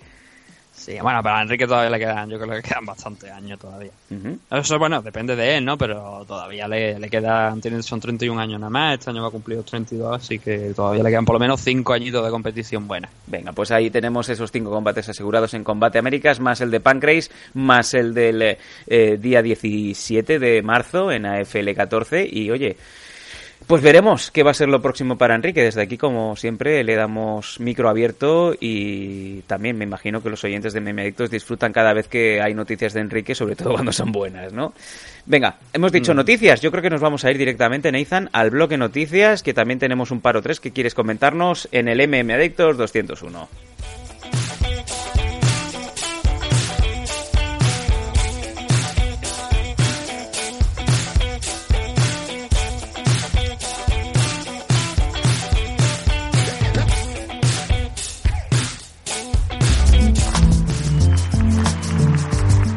Noticias.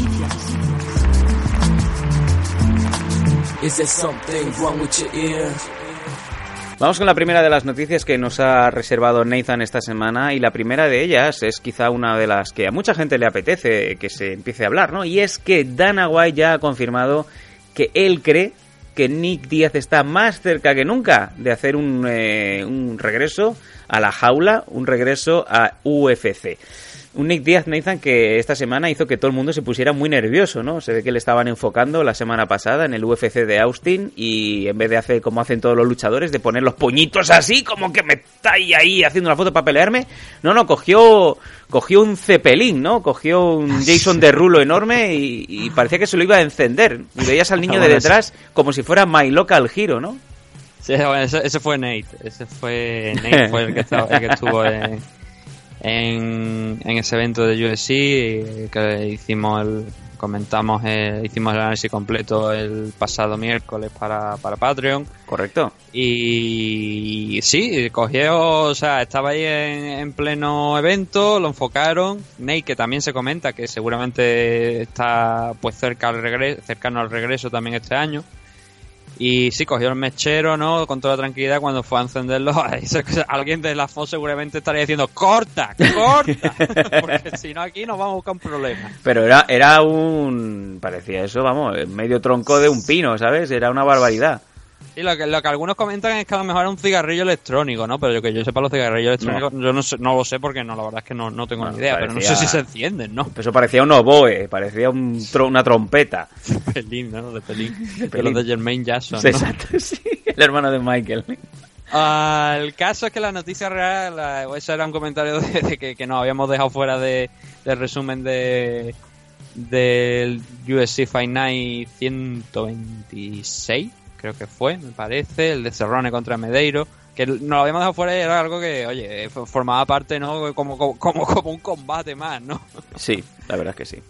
Y aquí tenemos lo de Nick Díaz, que según palabras, como, como estamos diciendo, de Dana White, que, que hombre, que según él está interesado en pelear. Eh, que verán a lo largo del año a ver cómo pueden cómo pueden negociarlo, porque Nick Díaz es un hombre que en los últimos enfrentamientos pues no ha resultado barato, la verdad, que es un luchador que solamente quiere, bueno, quiere competir, pero por el precio adecuado. Entonces ha dicho Dana White que tienen que ver, que tienen que ver a ver cómo va surgiendo la cosa y a partir de ahí pues irán decidiendo, pero sí que esperan que, a lo largo de este año pues, pues pueda volver a, competir. Una idea que lleva tres años cerca de, bueno, ya tres años tres fuera años. de competición. Es una barbaridad. Sí, desde que compitió contra eh, Anderson Silva. Sí, UFC 183, correcto aquello fue una maravilla, aquello fue, esa, fue, aquello fue uno de los combates con más memes de la historia. Yo recuerdo, ahora me viene a la mente, me imagino que los oyentes también, Nate Díaz, eh, Nick Díaz eh, tumbado en medio de la jaula, eh, así como si fuera Kate Winslet en, en, Titanic, ¿no? De píntame como tu mujer es francesa, Sanderson. Sí, sobre todo porque, o sea, era una burla Anderson Silva que Em, no, era, me parece que era el segundo enfrentamiento.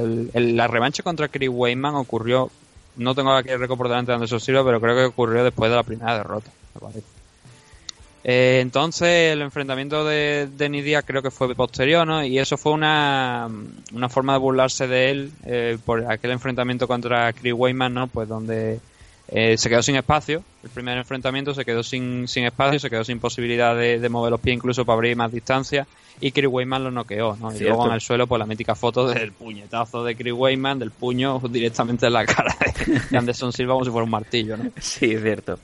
Y se burló de eso incluso, no, no fue lo único, eso fue lo más destacado, ¿no? Fue, la, fue el meme destacado de la noche pero también se iba bailando alrededor de él, bueno, iba moviéndose ni alrededor de él, incluso los retos se, se andando de espalda, ¿no? Se fue hasta la hasta la jaula y le dijo, venga, ven aquí, como decía él también, Anderson Silva esquivando los golpes, se burló de él de todas las maneras posibles, aún así luego perdió el combate, ¿no? Sí, pero hay que decir que los dos luchadores al final dieron positivo, o sea que los dos estaban hasta las trancas. Sí, bueno, a ver, el caso de, de Anderson Silva, eh, creo que fue el primer positivo por la famosa pastilla del pito. Cierto. Que creo que fue lo que, lo que luego alegó en cuando fue a la comisión y tuvo que explicar el caso. Y en el caso de Denis Díaz, pues fue lo mismo de siempre. Marihuana. marihuana. cuando hablamos de lo mismo de siempre, probablemente estamos hablando de marihuana. Madre mía. Y desde entonces, como digo, desde 2015 no ha competido más. Eh, no ha competido en MMA. Y aquí pues va a volver, eh, teóricamente debería volver este año según las palabras de Dana White. Pero como digo, es un luchador que cuesta mucho hacerlo subir a la jaula porque mm, es eso, solamente quiere subir por el precio adecuado. Prueba de ello fue cuando lo de Josh St. Pierre, por ejemplo. Bueno, lo de. Pierre fue lo de, lo de Carlos Conde, aquel enfrentamiento contra BJP, aquello fue también otro de los, de los grandes momentos de la, de la carrera de Nick Díaz, ¿no? Cuando mm, convocan la rueda de prensa, allí aparece Joe Pierre, aparece Dana White, pero no está Nick Díaz. y llaman al entrenador y dice, ¿dónde está Nick Díaz? Y dice, lo acabo de ver saliendo por la puerta de atrás de mi casa. Entonces ya, pues, pues Dana White se cabreó y dijo, pues te quitamos del combate. Luego le pegó una paliza a BJ Penn en el evento. Cierto pero auténtica paliza. Sí, sí, sí. la carrera de BJP nunca fue eh, la misma desde ese entonces.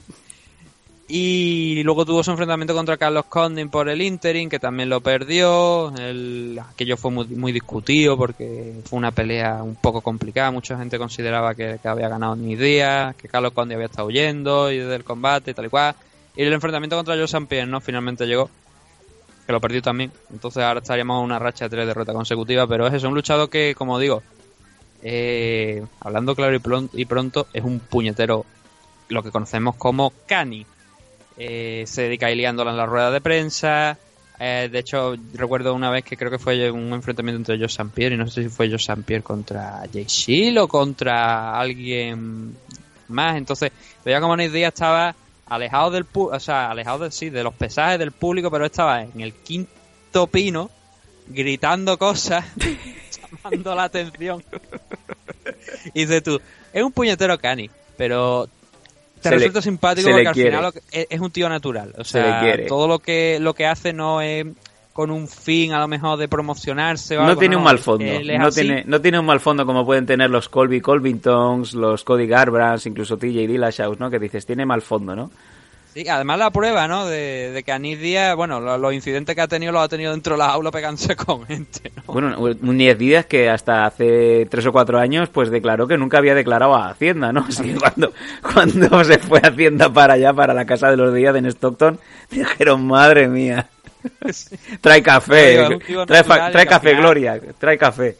puede tener sus detractores por el tema de a la hora de, de cómo afronta los combates pero es un tío que, que siempre que es necesario son esa gente esa clase de gente que son necesarios porque la diferencia por ejemplo entre un Conor McGregor y, y Nidia es que Nidia es natural Conor McGregor a veces te suena hasta forzado ya sí, sí. y sobre Sí. todo en el tour en el tour que hicieron infame con Mayweather para promocionar la pelea que decía tío eh, en situaciones normales eh, habéis firmado seguramente firmarían no la verdad es que lo desconozco pero yo supuse que habían firmado un pacto de no tocarse Está claro. porque algunas cosas de la rueda de prensa era el verdadero Conor le hubiera pegado un guantazo. O sea, bueno, el verdadero Conor. El Conor que vemos en, en UFC liándola, tirándole lata a los hermanos Díaz y tal y cual. Como te digo, eh, le hubiera echado las manos al cuello a, a Mayweather. Y esa, y esa imagen de Floyd Mayweather haciéndose una selfie con McGregor posando en plena rueda de prensa y se estuvieron al carajo los dos. O sea, Bueno, esta esto es la... lo que queremos ver. Si queremos ver esto, nos vamos a, yo que sé, a ver, ver- ver Peppa Pig o My Little Pony, ¿no? My Little Pork. Eh, Little Pork.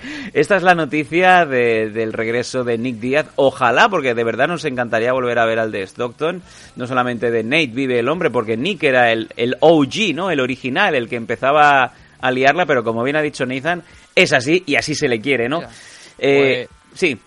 Antes de, porque si no sé que después se me va a olvidar. Antes de meternos en otra, en otra noticia, tenemos una actualización. Precisamente estábamos hablando de Arner, pues tenemos ahora mismo, hace unos minutos, una mm, actualización de Arner Llovera. Sí. Y es que va a competir nuevamente en MMA. El. Joder, macho. Estos carteles que vienen cortados con la fecha, creo que es el 10 de marzo, me parece. A ver, voy a intentar confirmarlo en la. Sí, efectivamente, el 10 de marzo. Eh, en la compañía Hit FC. En, por el cinturón Lightweight. O sea, que va a pelear por cinturones. Sí, efectivamente. Lo que no sé es si Arner esto lo ha estado ocultando muy bien porque el combate es el 10 de marzo. Y, hombre, sabemos que ha estado entrenando allí en, en el gimnasio de John Cabana, ¿vale? Eh, pero mm, no sabíamos nada al respecto, ¿sabes? De tener un enfrentamiento. Tenemos aquí ahora mismo, me pasan también por línea interna el cartel, Abner contra Fares, eh, Hit FC en Suiza el 10 de marzo. Sí, sí, por el cinturón lightweight. Sí. 155 libras. Sí, por, por eso te digo que sabemos que ha estado preparando ¿no? el enfrentamiento. eh, ahora, hombre, ahora que lo vemos, sabemos que ha estado, como digo, en, en el gimnasio John Caban allí con, con Gunnar Nelson también entrenando. Y eso tendría una, a lo mejor una aplicación que es esta, ¿no? Que es enfrentarse aquí por el título a un luchador que la verdad, tengo que decir que no tengo ni, ni idea de quién es, de, de respeto. Pero oye, Arnel Llovera va a estar ahí, ¿no? Así que atento, un ojo aquí. repito el nombre de la compañía, Hit FC, el 10 de marzo, porque Arnel Llovera vuelve a subirse a la jaula. Mm, Bueno, pues buenas noticias desde luego. Y también eh, hombre, tenemos ganas de ver a, a Abner en MMA, que es donde mejor desde luego se le, se le da, ¿no? Y es donde se ha hecho más conocido eh, dentro de la afición española. Mm, sí, porque últimamente estaba, estaba peleando en boxeo. De hecho, eh, a finales de año estuvo en el Fight Club Land, creo que fue también en boxeo nuevamente. Y hasta estaba bien porque estaba, estaba ganando. Pero sí que obviamente queríamos verlo aquí nuevamente, ¿no? En temas de, de MMA. Y sí, parece que lo vamos a tener nuevamente aquí, el 10 de marzo. Así que una maravilla. Vamos a ver qué es lo que puede hacer Nea, a ver si puede salir con la mano arriba con un cinturón nuevo. Y, y bien, porque recordamos este otro meme ¿no? que acuñamos aquí que fue a, me, a traer el cinturón ¿no? de los alemanes porque luego no lo volvieron a llamar por, por desgracia. sí, cierto, cierto, cierto. Y, y, luego pasó a, no sé si fue al Ultimate Fighter o algo así, con lo cual a que ese, el cinturón pues pasó un poco al limbo, ¿no? Sí, como tantos cinturones que se han quedado los españoles, ¿no? No, no les han llamado, se, se cambiarían de compañía telefónica. Airtel ya no, no mantenía el número, no lo sé.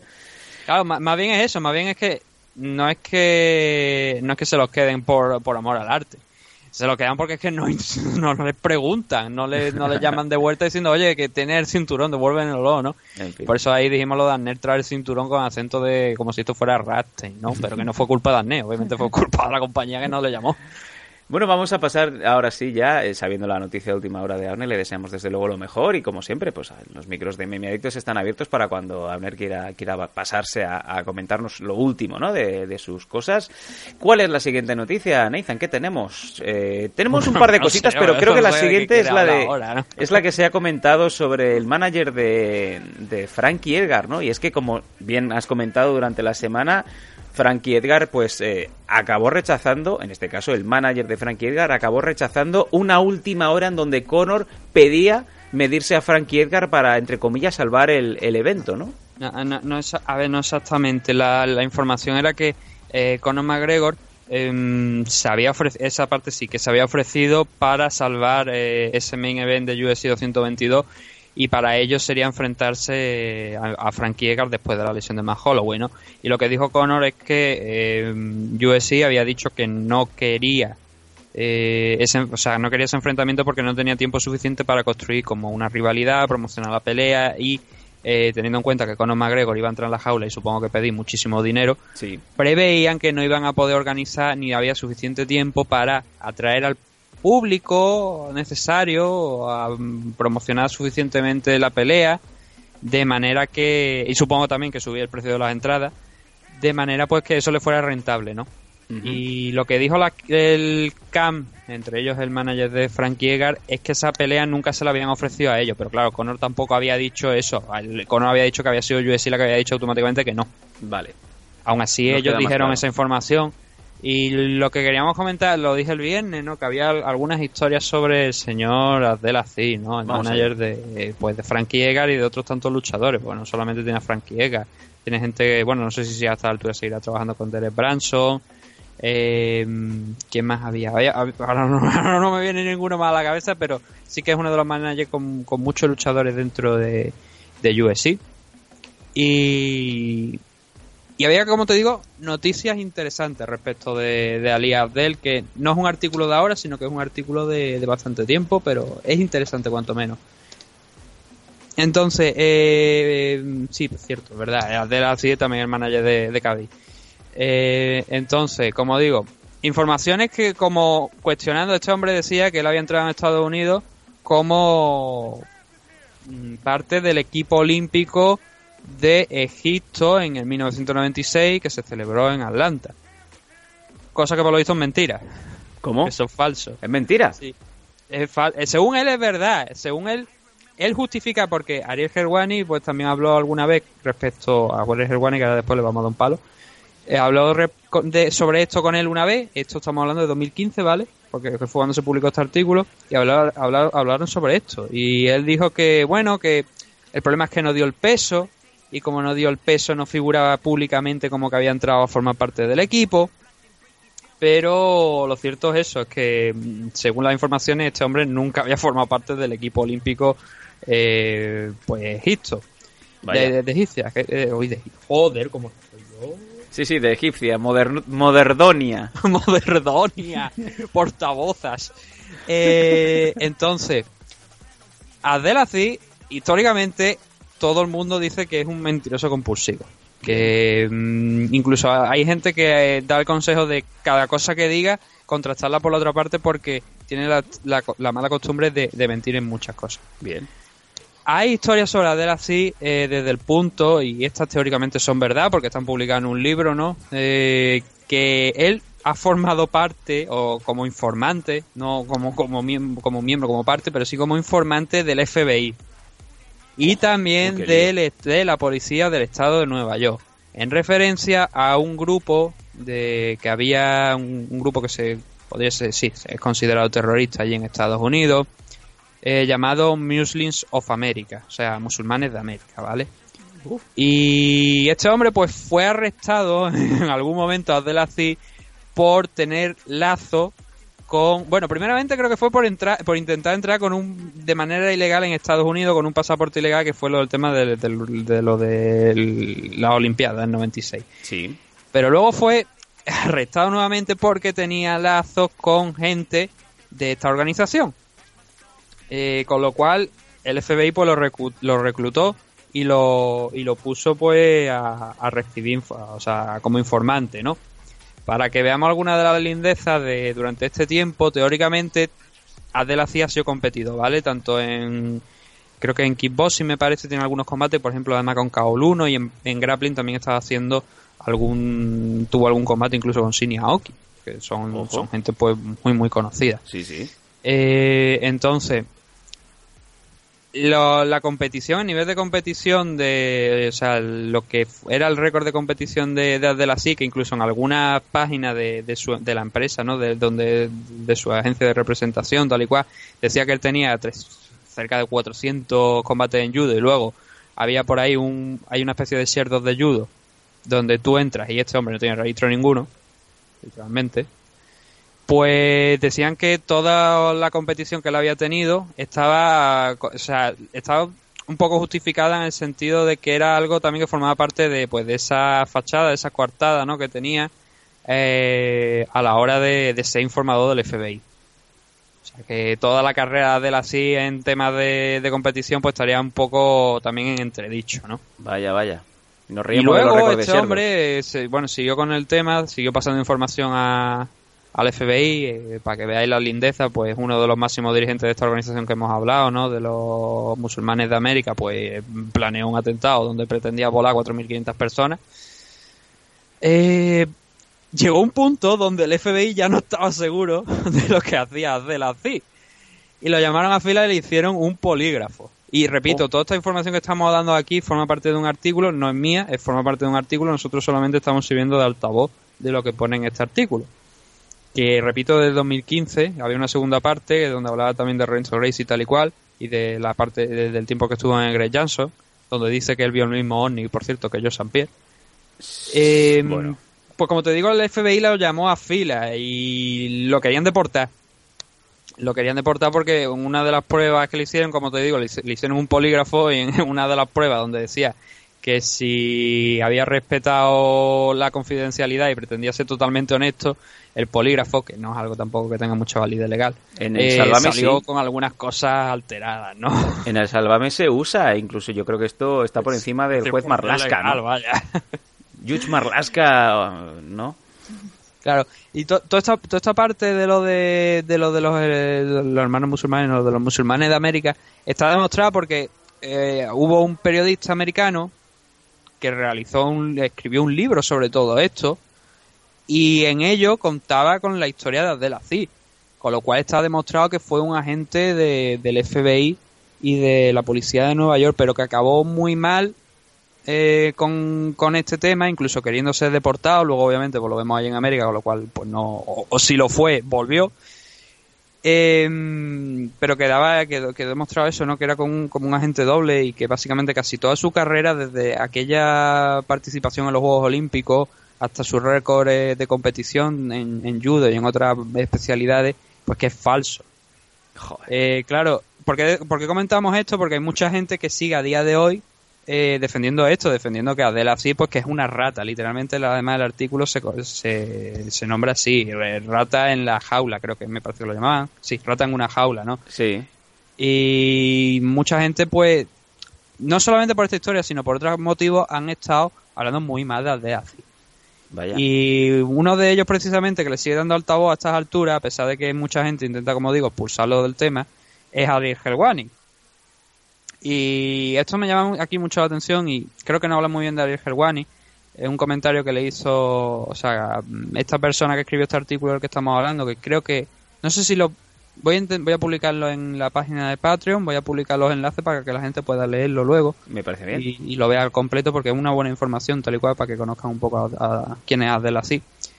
Como digo, esta persona que escribió este artículo, que se llama, bueno, tiene puesto aquí Mike, no sé el apellido ahora mismo, pero eh, se llama Mike, eh, habló con Ariel Gerwani y le preguntó, porque Ariel Gerwani pues, le, le- en una de las entrevistas en 2015 le insistió a Adelací con todo este tema. Con el tema de, oye, pero que hay acusaciones que te dicen que tú no competiste en los Juegos Olímpicos, tal y cual, y la aplicación que, dio, que ya la ha comentado. Esta persona se puso en contacto con Ariel Gerwani y le dijo que por qué eh, le daba altavoz y le seguía dando altavoz a, a Adelací para seguir soltando mentiras y chorradas, porque además la entrevista que ella que hizo Ariel- eh, con Ariel Gerwani a Adel se le notaba nervioso. O sea, eh, cuando una persona empieza el you know, eh, no sé, tal y cual, algo hay, ¿no? Y a Adel así estaba en aquella entrevista bastante nervioso. La respuesta de Ariel Gerwani de por qué seguía dándole la oportunidad a gente como Ali de seguir eh, expresándose y seguir contando mentiras fue es que si no me quedo sin programa. Ajá. Claro, luego tenemos que eh, Ariel Gerwani se está llevando premios a periodista, mejor periodista del año en MMA. Mm, Ya. Mm, me choca, me choca mucho. Y ya lo comentamos aquí alguna vez, incluso alguna vez hablamos con algún oyente sobre el tema, eh, que mm, él defendía a Ariel Gerwani, la forma en la que había, eh, o sea, la forma en la que trabajaba tal y cual. Pero claro, te ves estas declaraciones y dices tú, "Ah, The Money. Vale. Y entiendo, que- o sea, no puedo culpar sí. a Gerwani por eso, pero joder, hay gente más interesante que Adel así, a lo mejor en el mundo de las MMA, porque Adel así es simplemente un manager cuyo última ocurrencia ha sido llamar prostituta con Oma Grego, literalmente compararlo con una prostituta. Eh, creo que hay gente, como digo, más interesante que te pueden llenar el programa con la misma calidad y contando verdades, no contando mentiras como Adel así. Bueno, ahí, ahí ha quedado un poco ese, esos cinco céntimos. Historia de muy Nathan. turbia, ¿no? Sí, sí, sobre esta historia tan, tan asquerosamente turbia, ¿no? Sí. No, Me encanta cuando normalmente no, no suelen fallar, ¿eh? Los promotores y los managers de según qué luchadores de, de UFC se suelen ver bastantes cosas.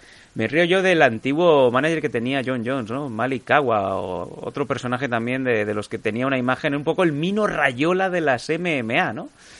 Personajes en donde, bueno, pues eh, no tienen escrúpulos y, bueno, normalmente están hechos sobre currículums falsos y con muchas cosas turbias por en medio, ¿no? Nada más faltan, Claro. pues... eh, Ah, el, el- sí. el tema quizá de la, de la CIESCA a día de hoy creo que sigue representando a gente como Kevin Nurmagomedov y, y, y sin, y sin ninguna duda Frankie Edgar. Eh, con este tipo de informaciones, eh, yo el- entiendo cuando él dice, o sea, en su defensa él dice mucho que, bueno, si tan mal tan malo soy y tan mal trato a, a mi gente, ¿cómo es que a mí, o sea, cómo es que tengo a gente como Frankie Edgar, eh, Fabricio Verdún, bueno, Fabricio Verdún no, creo que ya no, no, pues no sé si sigue trabajando con él, la verdad, Ujú. pero Kevin Nurmagomedov, e incluso Rafael Dos Años creo que sí me parece que ya dejó de trabajar con él. Y creo que una de las razones me parece que dejó de trabajar con él es porque ya no confiaba en él. Bueno, pues mal asunto. Sí, o sea, la verdad es que, eh, ya te digo, las de la sin no hay mucha gente hablando bien de él y creo que cuando hay tanta gente hablando mal es por algún motivo. Y con informaciones como la que hemos dado aquí, que ya repito, lo voy a intentar colocar en el Patreon y obviamente eso- ese enlace va a ser público, va a ser gratuito porque es algo que puede, Desde que luego. puede visitar la gente. Desde luego que sí. Pues que le echen un vistazo a eso y ellos ya luego que se formen su opinión, pero que se queden con eso, ¿no? Un hombre que ha sido agente doble confirmado. Sí. Agente de- en el FBI, eh, informado, mejor dicho, no agente, sino informado. Y que intentó entrar a los Estados Unidos con un pasaporte obviamente falso. Además, días después de, precisamente, eso, eso ocurrió eh, una de las veces que intentó entrar, por lo visto, con, con un pasaporte falso, fue también, porque aparte de lo de los Juegos Olímpicos, ¿vale? Intentó entrar con un pasaporte que por lo visto, como te digo, era falso, pero además fue días después del 11 de septiembre. Maravilloso. Claro, una persona que obviamente no, es esto, no, pero claro, con el, el estado de alerta y de psicosis que había en Estados Unidos, que una persona, un árabe, una persona de Egipto, de, de- sí, de Egipto, intente entrar en tu país con un pasaporte falso, ¡uh! levanta las alarmas, ¿no? Normal, normal. Y ahí fue lo, ahí lo detuvieron y ahí se inició pues todo el show, ¿no? Bueno, de, de tú vas a ser un informado. Yo creo que ha quedado claro este, este lado oscuro, ¿no? De, de los managers, de, los managers de UFC, como bien ha dicho Nathan, si os interesa la historia, pues ya, ya os intentará seguir teniendo informados eh, y mirando pues las redes de MM Adictos, en donde pues veréis durante la semana pues algún que otro link y un poquito pues si os interesa más la historia, ¿no? De personajes como, como el que ahora os ha dicho Nathan. Venga, nos vamos rápidamente. La última noticia de este Adictos 201.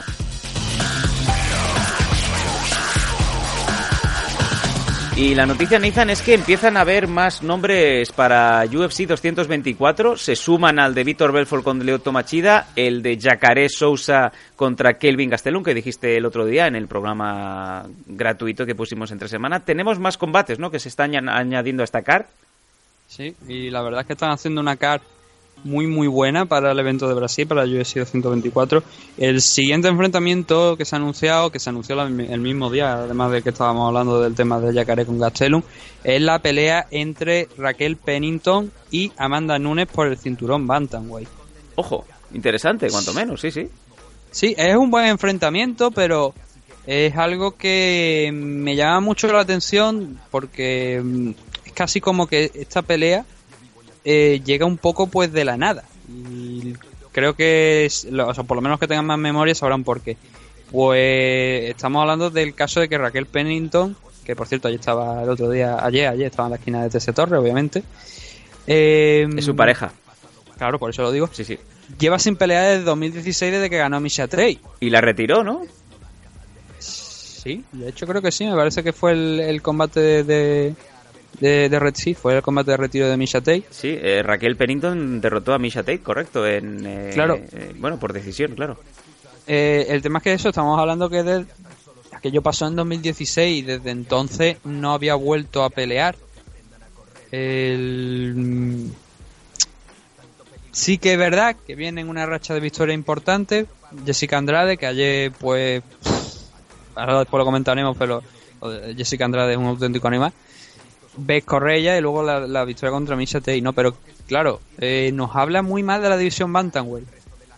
El hecho de que una luchadora que no ha, ha estado cerca de dos años sin pelear, de repente obtenga un title shot automático. Porque Amanda Nunes pues ha pasado por encima de, de lo poco que le han echado encima, porque tampoco es que haya tenido una barbaridad de combates desde que capturó el título, tuvo, bueno, le ganó a Misha Tate, luego pues mató a Ronda Rousey y la victoria contra Valentina Shevchenko que fue una decisión dividida que fue además cuestionada en cierto modo, ¿no? Sí, sí. Y como Valentina va, pues, ha bajado y no hay más rivales, pues le han echado a Raquel Pennington encima, porque hay que recordar que había una idea original que, que era que Amanda Nunes se enfrentara a Chris Cyborg. Sí, hablamos largo y tendido de este posible combate, hasta, hasta que eh, colocaron primero a Cyborg en, en UFC 222 en marzo. Sí, que la semana que viene, además, que no es que no estamos tan lejos, es la semana que viene Sí. ese, ese evento de UFC 222. Y como digo, la idea original era esa. ¿Qué pasa? Que bueno, ya lo estamos hablando, ¿no? Eh, Chris Cyborg se va a enfrentar a, a Kuniskaya la semana que viene. Y Amanda Nunes se nos ha quedado sin rival. Y han tenido la idea de enfrentarla a Raquel Pennington, que no se ha enfrentado todavía nunca en la carrera eh, Amanda Nunes. Y supongo que han considerado adecuado eso, pero como digo, a mí la sensación que me transmite, que, que me transmite de, de este enfrentamiento es que en la división Bantamweight de UFC actualmente no está bien. No está bien porque mm, coger a una luchadora, como digo, que merecido, sí, pero quizás hace dos años, no ahora. ¿sabes? Cuando estaba activa. Aún así, Raquel Pennington es la, es la número 3 en los rankings. Así Viene con cuatro derrotas. eh, viene, que, como digo, viene con cuatro victorias consecutivas. Eh, Tiene por derecho propio, quizá más que otras, el enfrentarse a, a Amanda, de hecho. Sí, pero no sé, a lo mejor quizá una Juliana Peña o, o alguien... Porque mira, ha- hablando del, del ranking Bantamweight lo tengo aquí por delante. La primera Holly Hall, obviamente no creo que ahora mismo Holly Hall esté en situación. Juliana Peña la segunda, Raquel Pennington la tercera y Germaine Randamier en la cuarta. Pero claro, Germaine Ran- de Randamier mm, Salió corriendo. estado ahí moviéndose en la, en la, en la featherweight, Holly Hall tres cuartos lo mismo. ¿Quién es Ken Vieira? Desde el respeto, pero ¿quién es Ken Vieira? Allí hubo algún enfrentamiento en la división Bantamweight entre Sarah McMahon también, eh, estuvo por aquí, eh, Tessia Torre, bueno, no, Tessia Torre y todo eso, eh, Jessica Andrade, pues, atrás. han estado también compitiendo, pero eso son, son la división Strikeway. Eh, es que no hay rival en la Bantamweight realmente. Ahora mismo la Flyway, tanto la Flyway, que es una división que se está formando, con lo cual puede haber algunas alteraciones ¿no? en el tema de los rankings o gente que no debería estar ahí, pero están. Y la división Strikeway, pues son las más interesantes ahora mismo porque en la Bantamweight es que no hay nadie. Y yo no sé si esto es un efecto de la salida de Ronda Rousey o es que nadie se quiere enfrentar a Amanda Nunes porque da la sensación de ser tan dominante que la única realmente que le ha plantado cara de momento ha sido Valentina Sechenko. Yo creo que ahora mismo, salvando las distancias, después de la derrota de Joanna Jędrzejczyk, la más temida no es otra que Amanda. Amanda Nunes Sí. da miedo. Y más aún viendo cómo, cómo pasa por encima de sus rivales. Sí, es una luchadora de 135, pero que yo creo que no tenía ningún problema en dar 145. Exacto. De hecho, era lo que se ese enfrentamiento, ¿no? Por ejemplo, con, con Cyborg, que a lo mejor se daban un peso, a lo mejor un catchweight de 140 libras, ¿no? Por el tema de hacer bajar algo más a, Cyborg, que no hubiera tanta desventaja. Pero sí que la verdad es que una de esas luchadoras, como pocas que dan, dan miedo, ¿no? Yo estaba viendo, ya te digo, estaba viendo el, el evento de UFC, el combate donde peleaba Sarah McMahon, que finalmente perdió, eh, y aquello, o sea, soltaban uno... yo, estaba, yo estaba saltando la silla, pues estaban soltando unos guantazos. O sea, unos golpes con una potencia detrás. Y, además ese combate creo que venía, no sé si venía justo después de, porque no tengo aquí la cara ahora mismo por delante, ¿vale? Ni, ni, ni esto, pero no sé si venía justo después del enfrentamiento de, Angela Hill, que claro, son Strikeway, son 20 libras menos. Y te las veías pelear a la otra y luego te veías estas dos y dices, joder, es que se notan esas 20 libras de más, ¿no? Pero en resumen, para ya salir de la noticia, Amanda Sí. Nunes contra Raquel Pennington en UFC 224 en Brasil, en el mismo evento, como hemos dicho, que va a estar Vitor Belfort contra Lyoto Machida, lo que se presume que va a ser el combate de retiro de Vitor Belfort, o también quizás el de Lyoto Machida, ¿no? Quién sabe. Y ese es Yagaré contra, contra Kevin Gastelum, un combate que a priori yo creo que debería ser el que elija el próximo contender, ¿no? Teniendo en cuenta también cosas como que Luz Rojo le ha dicho que no quiere volver a pelear en 185, a no ser que le propongan una trilogía con con Michael Bisping, ¿no? Bisping no está ahora, ¿eh? Para, No. para revanchas. No, la verdad es que no. Aunque creo que sería un buen combate final de la carrera de Michael Bisping allí en, en Londres. Lo que pasa es que sería un combate arriesgado, ¿no? Si quiere, si quiere salir ganando. Bueno, pues eh, esta es la última de las noticias que os hemos preparado. no, no, no, Sí. no, no, espera, espera, espera. La última de las noticias. Luego lo- la gente nos dice un- tres horas de programa. ¿Por qué? Venga, adelante. No, Nathan. no, no, no, esto va a ser cortito. Venga. La última de las noticias es que una casa de apuestas ha abierto ya las apuestas de con una con una simple pregunta. Vamos a ver. ¿Será John John arrestado en 2018? Eh, pero es una pregunta muy fácil. Bueno, pues, o sea, si te miras aquí, eh, la, la- las apuestas, eh, el sí está puesto como underdog, pero pagan 3.500. Joder. O Como sea, diría, como diría Pluto, ¿no? arriesgada. Como diría Pluto, Si puta, funciona, puede decir hola. puta, qué ofertón. sí, sí. Sí, claro, luego hay cosas también como si la el, el test de droga que falló en 200, en UFC eh, 214 eh, que cuál sal- sal- que cómo saldrá el resultado porque es que eso no se conoce todavía, ¿no? Madre mía, cuántos misterios. Sí, que cuánto le pondrán de suspensión, si competirá en UFC en el 2018, si volverá a competir en UFC y también el, el próximo rival, ¿no? Pero aquí sobre todo la dos grandes preguntas es si lo arrestarán este año y cuál será la eh, suspensión que le pondrán por aquello por aquel caso de dopaje. Qué mala gente, de verdad. Bueno, cerramos ahora sí con esto el bloque de noticias. Vamos a hacer una última pausa y volvemos ahora sí ya con el resumen, la parte final del MM Adictos 201. No os podéis quejar, que va, va densito. Con el eh, review del UFC Fox Emmet contra Stephens. No os vayáis.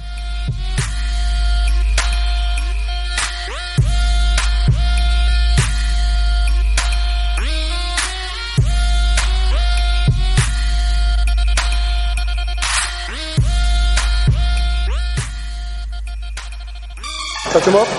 Good luck. ¿Te gustan las NMA? En NM Adictos te escuchamos. Queremos muchas preguntas, preguntarnos chorradas también, da igual. Escríbenos en mmadictos.gmail.com o bien en nuestras redes sociales, mmadictos.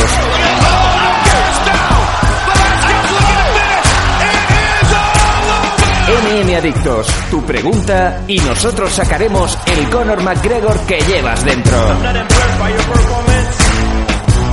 Te esperamos.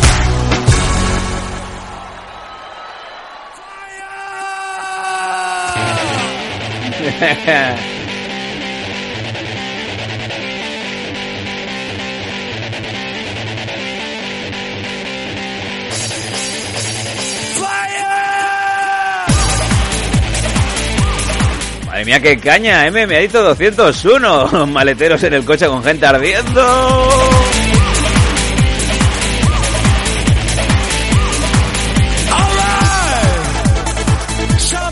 Ya sabéis las redes sociales con esta caña que llevamos, madre mía, vamos en cocaos, arroba mmadictos en Twitter, facebook.com barra mmadictos y si queréis mandar mensajes, mmadictos arroba gmail.com. ¿Queréis hacer como varios de nuestros amigos? Eh, por ejemplo, Carlos Vergés, Bricio Tormes. Hay un montón de amigos que se están haciendo Patreons o se, están suscribiendo por eh, menos de 5 dólares al mes. Tenéis contenidos extra con las previas, con los análisis extra, más noticias, incluso Fight Selection, esos combates que nuestro amigo Nathan Hardy os quiere traer, os quiere descubrir a luchadores que lo van a petar en el futuro. Es muy fácil, desde patreon.com barra mmadictos lo tenéis.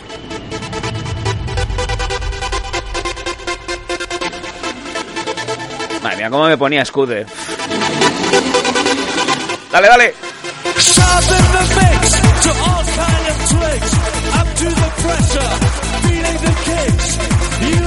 Chili Bow, Chili Bow. También hay, hay que, como siempre, decir y recomendar a Dragons Magazines, Dragons, la comunidad Dragons de Nacho Serapio. Ahí tenéis a todas las. Bueno, tenéis ahí los tutoriales, tenéis videocursos, eh, consejos, un montón de cosas que podéis hacer para que el maestro, el sensei Nacho Serapio, os ponga al día de los deportes de contacto. Él es vuestro sensei Nacho Serapio, comunidad Dragons.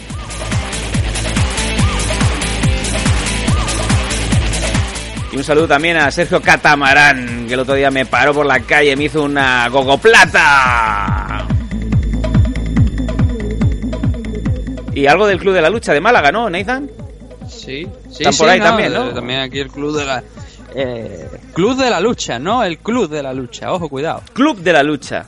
De aquí de, de Málaga, donde de, como de costumbre pues podéis encontrar el- lo mejor en material deportivo para deporte de contacto y que dentro de próximas fechas yo creo que ya vamos, pues estábamos estudiando las últimas cosas que podíamos hacer y vamos a tener novedades, sorpresas y bueno, ahora Bien. hablando de sorpresas también me la sorpresa ¿no? que, que- que comentamos en el último programa y que todavía no lo tenemos por aquí, ¿no? Por desgracia. Y algún vídeo, ¿no? Que también están Sí. pidiendo que vas a, vas a salir en, en vídeo, Nathan Hardy Unmasked.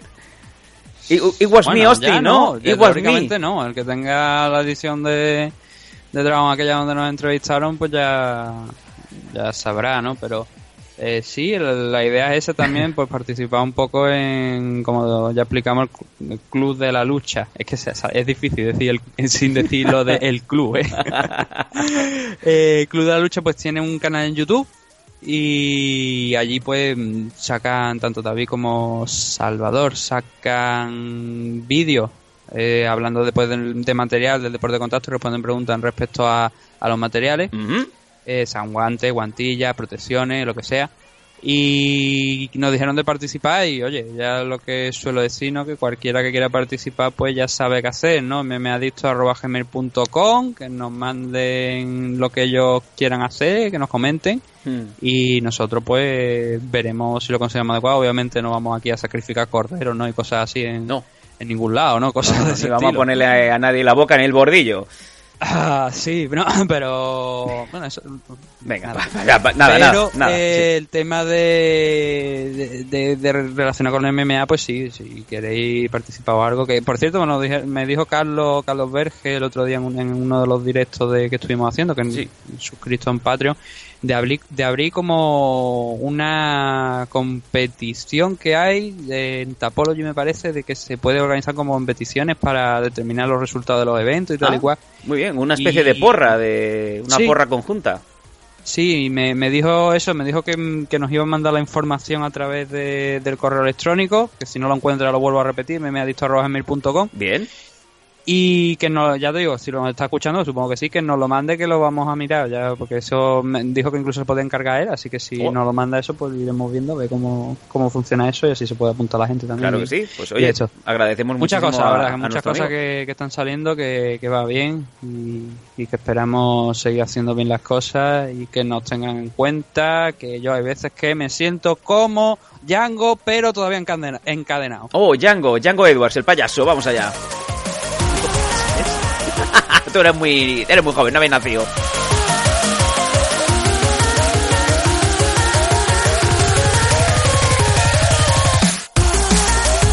Madre mía, qué marcha tenemos hoy. Nuestro mono está empastillado vivo. Se le está yendo la mandíbula hacia el lado y lado, madre mía.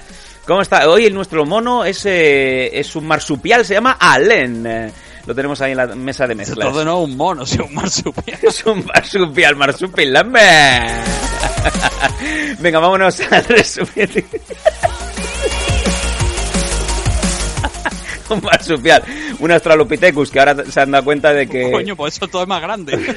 un Australopithecus que mira, cogió, se, se cagó en el suelo, cogió la mierda y empezó a pintar la pared y dijo, oh, es arte. Han empezado Artista, antes. ¿no? O vamos a poner en arco. Vamos a ponerle un arco, mira, ha cogido una plata y se ha pintado su nombre. Venga, empezamos. UFC on Fox este pasado fin de semana, 24 de febrero, en el Onway Center de Orlando, Florida, en donde vimos, como bien digo, el evento en donde estaba capitaneado por Josh Emmett y Jeremy Stephens era el- el- la la lucha estelar de esa noche, pero tuvimos un montón de combates interesantes y hay que dejar también claro que vimos entre el público, ahí abajo en ringside, esa, esa buena pasta que se han dejado a Juan Francisco Espino, el Trota, y a Titín, que los vimos ahí sentadicos. Sí, Eh, sí, sí, un pequeño estaban- detallito que vimos también, ¿eh? Claro, eh, están ambos ahí entrenando en, en el American Top Team actualmente. Después en la última parte nos han preguntado por eso, así que hablaremos más a fondo respecto a eso. Cierto. Pero vamos a meternos con el evento porque hay cosas interesantes y ya digo, tengo por aquí que he visto, llevo varios eventos viendo todos los, los combates de... eh, y es algo que me preocupa. Pero sí, bueno, ya digo, aquí tengo toda la información, tengo todas las notas, incluso aquí hay cosas raras que estoy viendo por aquí que digo, ¿cómo coño he escrito yo esto? Te voy a pedir eh, celeridad, ya lo sabes. celeridad, ¿eh? Pedirle... En fin. Iros preparando para otro análisis de una hora. Yo le voy a dar al mute y me voy a cubrir a mi mujer. Venga, vamos a empezar. Primer combate que, por cierto, nos han recomendado por eh, Twitter, un amigo, un, amigo del programa, nos ha dicho sobre todo, mirada al chaval en la bantamweight Manny Bermúdez ganando a Albert Morales por guillotine choke, sumisión en el segundo asalto. Manny Bermúdez, chico a seguir, Nathan. Eh, te lo he dicho fuera de micro y yo tengo mis dudas de que realmente Bien. sea un eh, chaval. A ver, de momento sí que es verdad que ayer hizo un gran combate, ahora vamos a comentar lo que hizo. Es verdad que tiene 10. eh, este, bueno, esta, esta no, no conoce la derrota, ahora es un 12-0. Tiene 9 victorias por sumisión después de anoche. Pero me dejó mm, buenas sensaciones, como digo, en el suelo, que es donde, es donde es experto, pero malas sensaciones arriba. Eh, Morales con alguna con algo más de cuidado igual podría incluso haberlo haberlo noqueado. Desde luego tenía la ventaja arriba eh, Morales y, y Bermúdez no quería estaba muy claro que no quería hacer eso o sea uno no quería ir al suelo Alberto no quería Albert no quería ir al suelo y Manny Bermúdez sí que estaba interesado pues obviamente porque era su punto fuerte. Con lo cual lo que te digo, que me dejó, me dejó esa sensación de que igual contra otro luchador que lo aguanta a lo mejor más el tema de ir al suelo, eh, lo hubiera pasado mal. En el primer round, de hecho, lo- el primer golpe, la- una de las que hacia el punto de empezar, una, una derecha de Morales, ya se tembla Bermúdez, con lo cual ya, como te digo, ya íbamos ahí con peligro, ¿no? Aún así, Bermúdez, el- a lo largo de todo este primer round, eh, a pesar de que bueno tuvo a, a Morales mucho en algunas ocasiones bastante arriba valga por ejemplo un detalle técnico que, que no no buscó Morales cuando lo consiguió derribar, no buscaba guardias, sino que... No, perdón, Bermúdez, no una de las veces que lo derribaron no buscaba la guardia, sino que atrapó las piernas de, de Morales eh, y, se impuso hasta el Mau.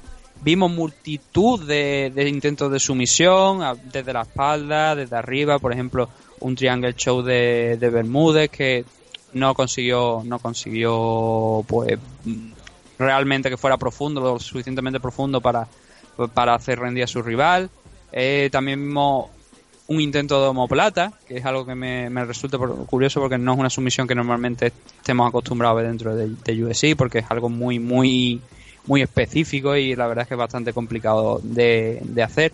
Pero en general el suelo de, de Morales, digo, perdón, de Bermúdez fue bueno, intentando pues múltiples sumisiones, incluso al final del round eh, con, con, un guillotín también, pero que no, no consiguió, como te digo, hay ninguna de las sumisiones realmente sumar, pero sí que podía sentirse contento con el con lo que había logrado en el suelo, a pesar de, como digo, en la faceta del tema del striking y, del gran ampau era eh, Alberto Albert Morales el que se estaba llevando la ventaja. Seguimos subiendo. Sí, dime. Sí, no, bueno, a ver, la, sumisión final, para que la gente lo entienda, que nos habían dicho que la verdad es que Daniel Cormier creo que lo, contó muy, muy bien.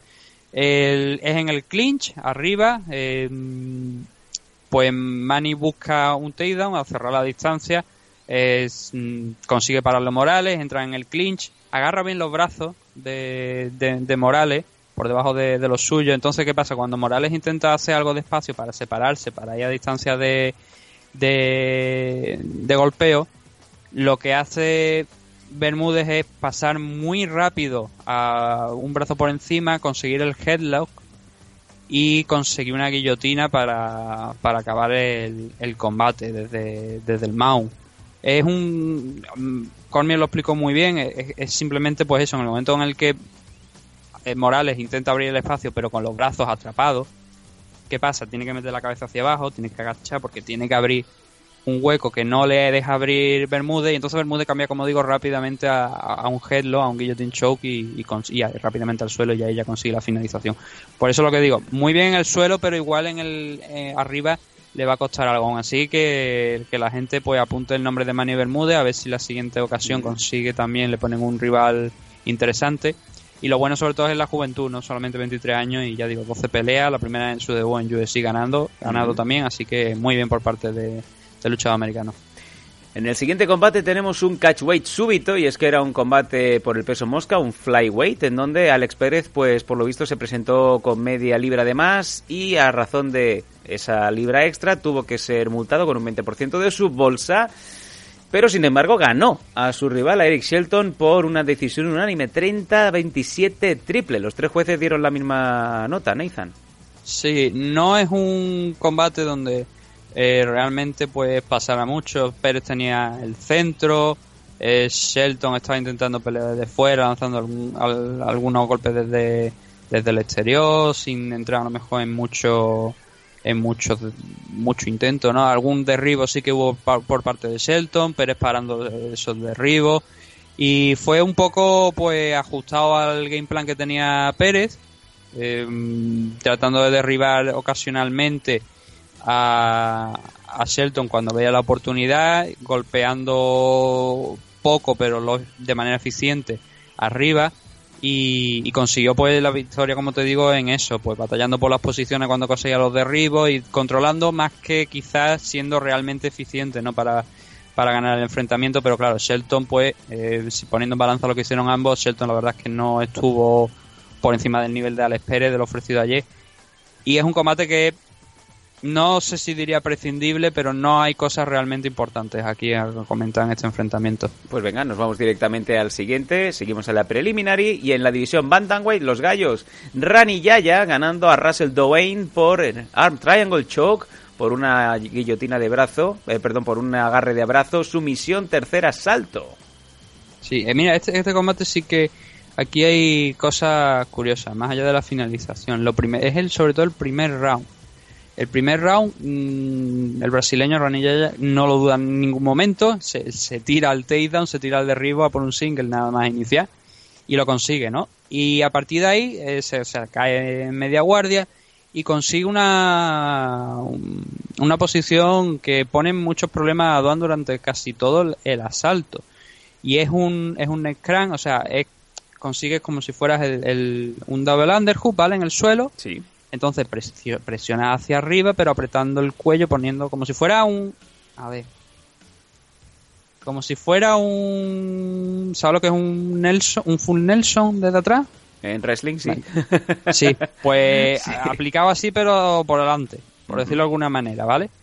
Entonces el cuello de, de Yaya quedaba, digo, de, de Duan, pues quedaba hacia abajo con una presión enorme, como si fuera, yo te digo, un, un neck crank, que pues, básicamente podía partirle el cuello, por decirlo de alguna manera. Sí, es como el Y- que se sienta detrás de tu mesa en el colegio, ¿no? Y, y digamos que te coge por detrás de los brazos y digamos que hace el cierre en la nuca. ¿no? Sí.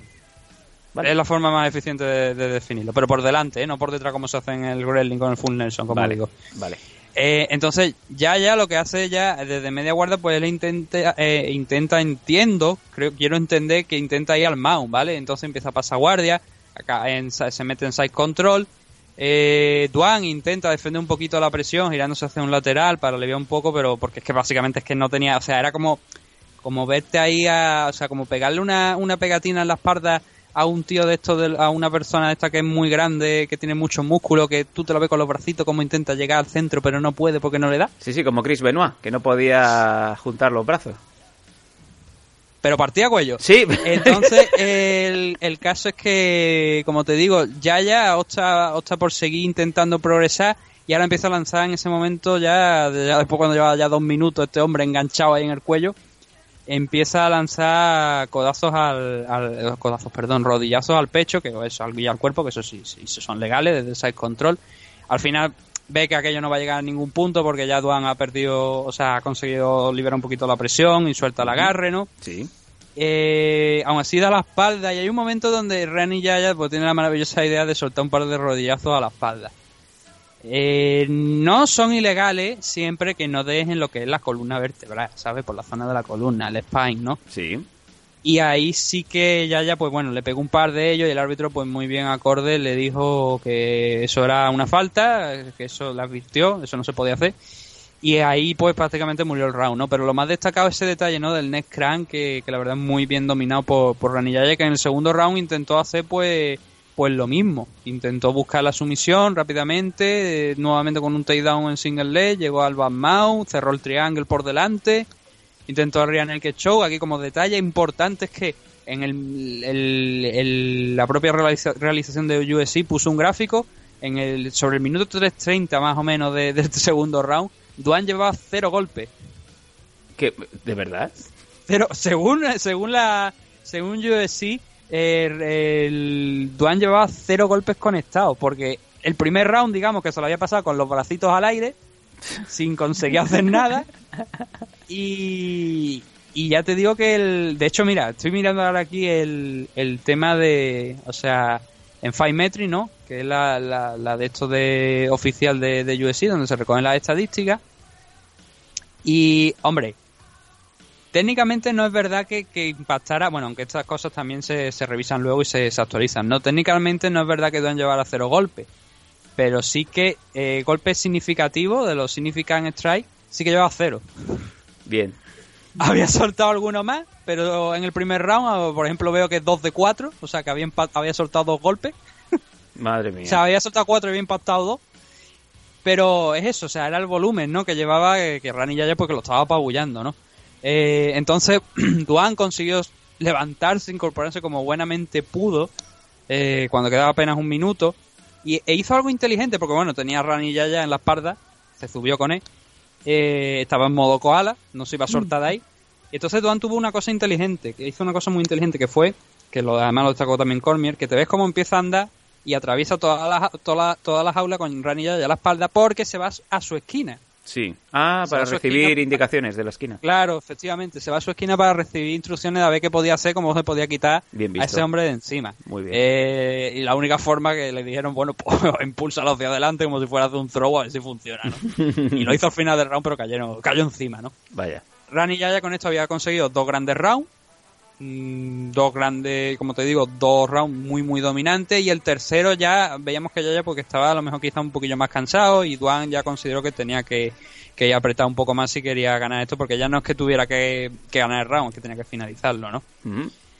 Bueno. Y pasó pues algo más de lo mismo. Otra vez ya, ya consiguió eh, a mediados del round aproximadamente eh, llevarlo al suelo y eh, empezó a cerrar un arm triangle y cuando pegó el salto hacia el otro lado pues a pesar de que Duan intentó agarrarse una de las piernas pues para cerrar un poquillo la presión esa de, del Triangle no lo consiguió y tuvo, no le quedó más remedio que, rendirse, pero claro, ya era un round en el que tenía que ser valiente y tenía que finalizar la pelea. Una grandísima actuación, como digo, de Rani que es que fue, fue apabullante el dominio del brasileño anoche. Venga, pues seguimos subiendo ya la última de las preliminaries de UFC Fight Pass en la light heavyweight, Sam Alvey ganando a Marcin Pragnio por un puñetazo, un KO en el primer asalto. Sí. aquí tengo ya anotado al final, fuck was that, is he retarded? Oh, de verdad. Eh, porque, mm, vamos a ver, para empezar, ah, yo, yo esta, o sea, esta moda de, que se ve de vez en cuando de, hacer spinning sheets, ¿sabes? De empezar a lanzar spinning back y tal y cual. Sí, sí, sí. O sea, mm, estaban peleando un zurdo contra un ortodo. El polaco era, era ortodo, ¿vale? Era, era diestro. Y le lanza una spinning kick con la pierna izquierda, con lo cual tiene que rotar para pegar, supongo, en el hígado. Sí. En, el derecho derecho, pero claro, Aquí es zurdo. Te vas, te vas a su mano. está protegiendo el hígado. Eh, entonces no iba a sacar mucho de ahí, pero bueno. El Albi obviamente defendió esa, esa, esa spinning. El agarró la pierna, lo tiró al suelo, se levantaron muy rápido, pero Albi se, en ese momento se pasaron como dos minutos aproximadamente, dos minutos de, de ese round con, con un headlock eh, con un intento de guillotina, pero que no, no tenía realmente los brazos en suficiente posición, San Albi, como para hacer que se rindiera. Aquí es donde vienen cosas muy extrañas, ¿vale? Vamos a hablar ya de la finalización. Venga, rápido. Entra el polaco, el polaco pues está carga hacia adelante un poco para intentar golpear a, San Albi y de repente pues se encuentra con una derecha, ¿no? Como fue como como ¿qué estás haciendo? Quítate de aquí, ¿no? Pumba, le, metió un un hook con creo que fue un, un hook con la derecha y lo mando a la lona, ¿vale? Eh, Albi salta encima, pero bueno, no lo consigue, Pranio se levanta. Y aquí es donde tengo puesto lo de Fuck Was That. ¿Por qué? Porque Pranio eh, decide ir hacia adelante, o sea, andar literalmente persiguiendo a San Albi, que va retrocediendo poco a poco, pero va con las manos abajo. O sea, va sin guardia ninguna y Albi que lo ve venir dice, ¿qué está haciendo este tío? Le pega otro, otro derechazo y automáticamente el polaco pues cae. O sea, me río porque fue, fue gracioso porque es que dice tú, vamos a ver, qué puñetero planeta, un luchador que lo acaban de mandar a la lona con, con, un golpe, con una derecha, va sin guardia totalmente, andando, como tranquilamente, ¿sabes? Estaba pidiendo el caos. Hacia un luchador, pues, que, que tiene ya, creo que son, me parece, no sé ahora mismo la racha de el número de caos, creo que son efectivamente 19 caos que tiene San Albi, el tío es un noqueador en la división light heavyweight. Claro y, y de frente contra él, andando, esperando a ver qué es lo que puede pasar, no es la mejor idea. Por eso digo, lo, por eso tengo aquí puesto lo de Fawasta, porque no creo que ningún luchador en su sano juicio mm, haga cosas como esta. Entonces no sé si es que Pranio iba ya tocado de, de, ese primer knockdown que, que, había logrado Albi o es que se le había ido directamente a la cabeza y decía, bueno, pues no que a mí me da igual, no, me voy a casa y ya está. Dejarme en paz, ¿no? Sí, Venga, nos vamos. Y bueno, una victoria, una, como digo, una buena victoria para San Albi ahora asciende a un 32-10 y sobre todo esos 19 KO ¿no? que lleva de, esas 32 victorias. Y el polaco, pues bueno, venía de competir en One Championship en su último enfrentamiento. Que One Championship hay un lío muy grande con UFC, creo que hay una demanda, ¿no? Me parece. Eh, ahora no sé, hay, un lío montante entre One y, y USC o algunas críticas de One al funcionamiento de USC y hacía aquí su debut en UFC y obviamente no ha sido no ha sido bueno ¿no? con, con esas manos que se ha comido sin defensa, literalmente. Desde luego. Bueno, vamos a seguir subiendo en la preliminar y ahora ya nos vamos del Fight Pass a Fox. Y creo que tenemos uno de los caos de la noche, eh, porque no ha habido unos cuantos, pero yo creo que este es el caos de la noche sin dudas. En la Welter, Alan Juvan ganando a Ben Saunders por un puñetazo, un caos enorme en el segundo asalto. Yo creo que eh, duele, ¿no? De ver las físicas del cuerpo de Ben Saunders cayendo a plomo, ¿no? Sí, pero tardó en caer, ¿eh? Tardó, árbol va, ¿no? en, en caer porque aquí vemos que, bueno, fue en el cerca de, de la mitad del segundo round, pero eh, resistió golpes que otros luchadores no habrían resistido. La verdad, muy valiente Ben Sounder y fue una batalla, hombre, eh, tú te veías que Ben Sounder, pues diestro, ¿no? Eh, Juvan zurdo era algo parecido, el inicio del combate fue algo como ver a luz rojos, ¿no? Pegando middle kill larga y, y además Juvan conectando con esa con esa middle kick, con esa patada a la, a la altura media del cuerpo. Eh, Sounder aún así tenía el centro de la jaula y estuvo controlando la verdad bastante bien. Pero mm, hay un momento en, el, en este round, a mitad más o menos de, de- del, del asalto, a pesar, como te digo, de que Sounder incluso estaba conectando un golpe que teóricamente debía haber hecho daño a Jovan, pero que no estaba vendiéndolo, sabe como que le había hecho daño. Le suelta una patada a la entrepierna. Muy bien. Eh, sí, hay unos momentos de aquí de apuro de, de Sounder donde Jovan carga y suelta algunos, sobre todo una de las claves de, de la pelea fueron las la, la low key, las inside low key por dentro, las patadas dentro, de hecho fue clave en la finalización también. Y sobre todo lo- los codazos que estaba lanzando Jovan en, en el clinch a, a un Sounder que bueno, yo no sé qué imagen tendrá la gente de Sounder, yo a Sounder muchas veces lo recuerdo porque el tío, por los rodillazos que el tío solía lanzar en, en el clinch, ¿sabes? Y, y como digo, bueno, vio, no sé si que Sounder, porque es que la patada fue tan limpia, que vio que, que en aquel momento que dijo, hostia, aquí este es mi momento, voy a tomarme un segundo ¿no? de descanso. Y le soltó una, una patada a la, a la entrepierna pues totalmente limpia, ¿no? Que además, claro, viene justo después de ese momento donde, donde había estado empezando a pasar algunos apuros.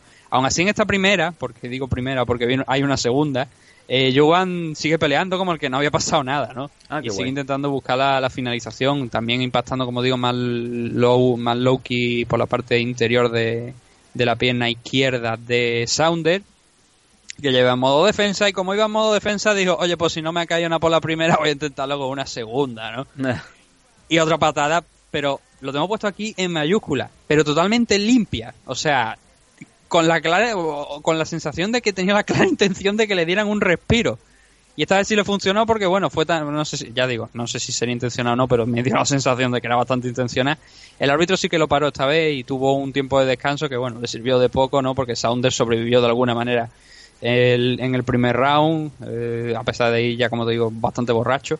En el segundo round se, de- se recuperó un poquito al principio, pero lo que he dicho, lo que he puesto como una de las claves, ¿no? Los grandes codazos, los grandes elbows que estaba lanzando Jovan cada vez que iban al clinch, que tú veías que Sounder pues estaba haciendo el esfuerzo de sobrevivir de alguna manera en el clinch, lanzando algunas de sus rodillas, como digo, algún codo también de vuelta, pero eh, la- el caos era, creo que era cuestión de tiempo y la finalización es básicamente una lo que venía lo que había venido utilizando a lo largo de todo el combate Jovan para, para hacerla hacérselo pasar bastante mal porque eran lesky gordas grandes con potencia detrás no es la típica para medir la distancia y no no con potencia.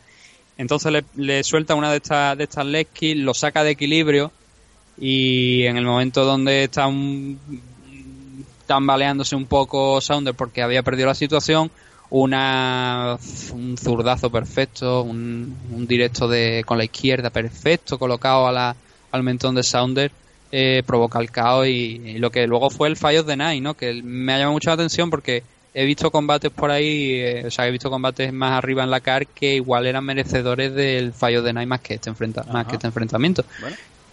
Entiendo que a lo mejor le querían dar Performance of the Night a Jovan y se lo de- determinaron que se lo tenían que dar a otras personas y no se lo han dado, pero buena pelea y un Ben Sounder pues que bueno, no ya, ya lo dijimos ¿no? el otro día que pone Ben Sounder sigue peleando en UFC, pues sí, sigue peleando en UFC y por desgracia aquí perdiendo, por desgracia para él obviamente, perdiendo eh, y una buena victoria para Dan Juvan que igual no está en, en un eh, venía de dos derrotas consecutivas contra Gunnar Nelson y sobre todo la que yo creo que le hace más daño contra Nico Price.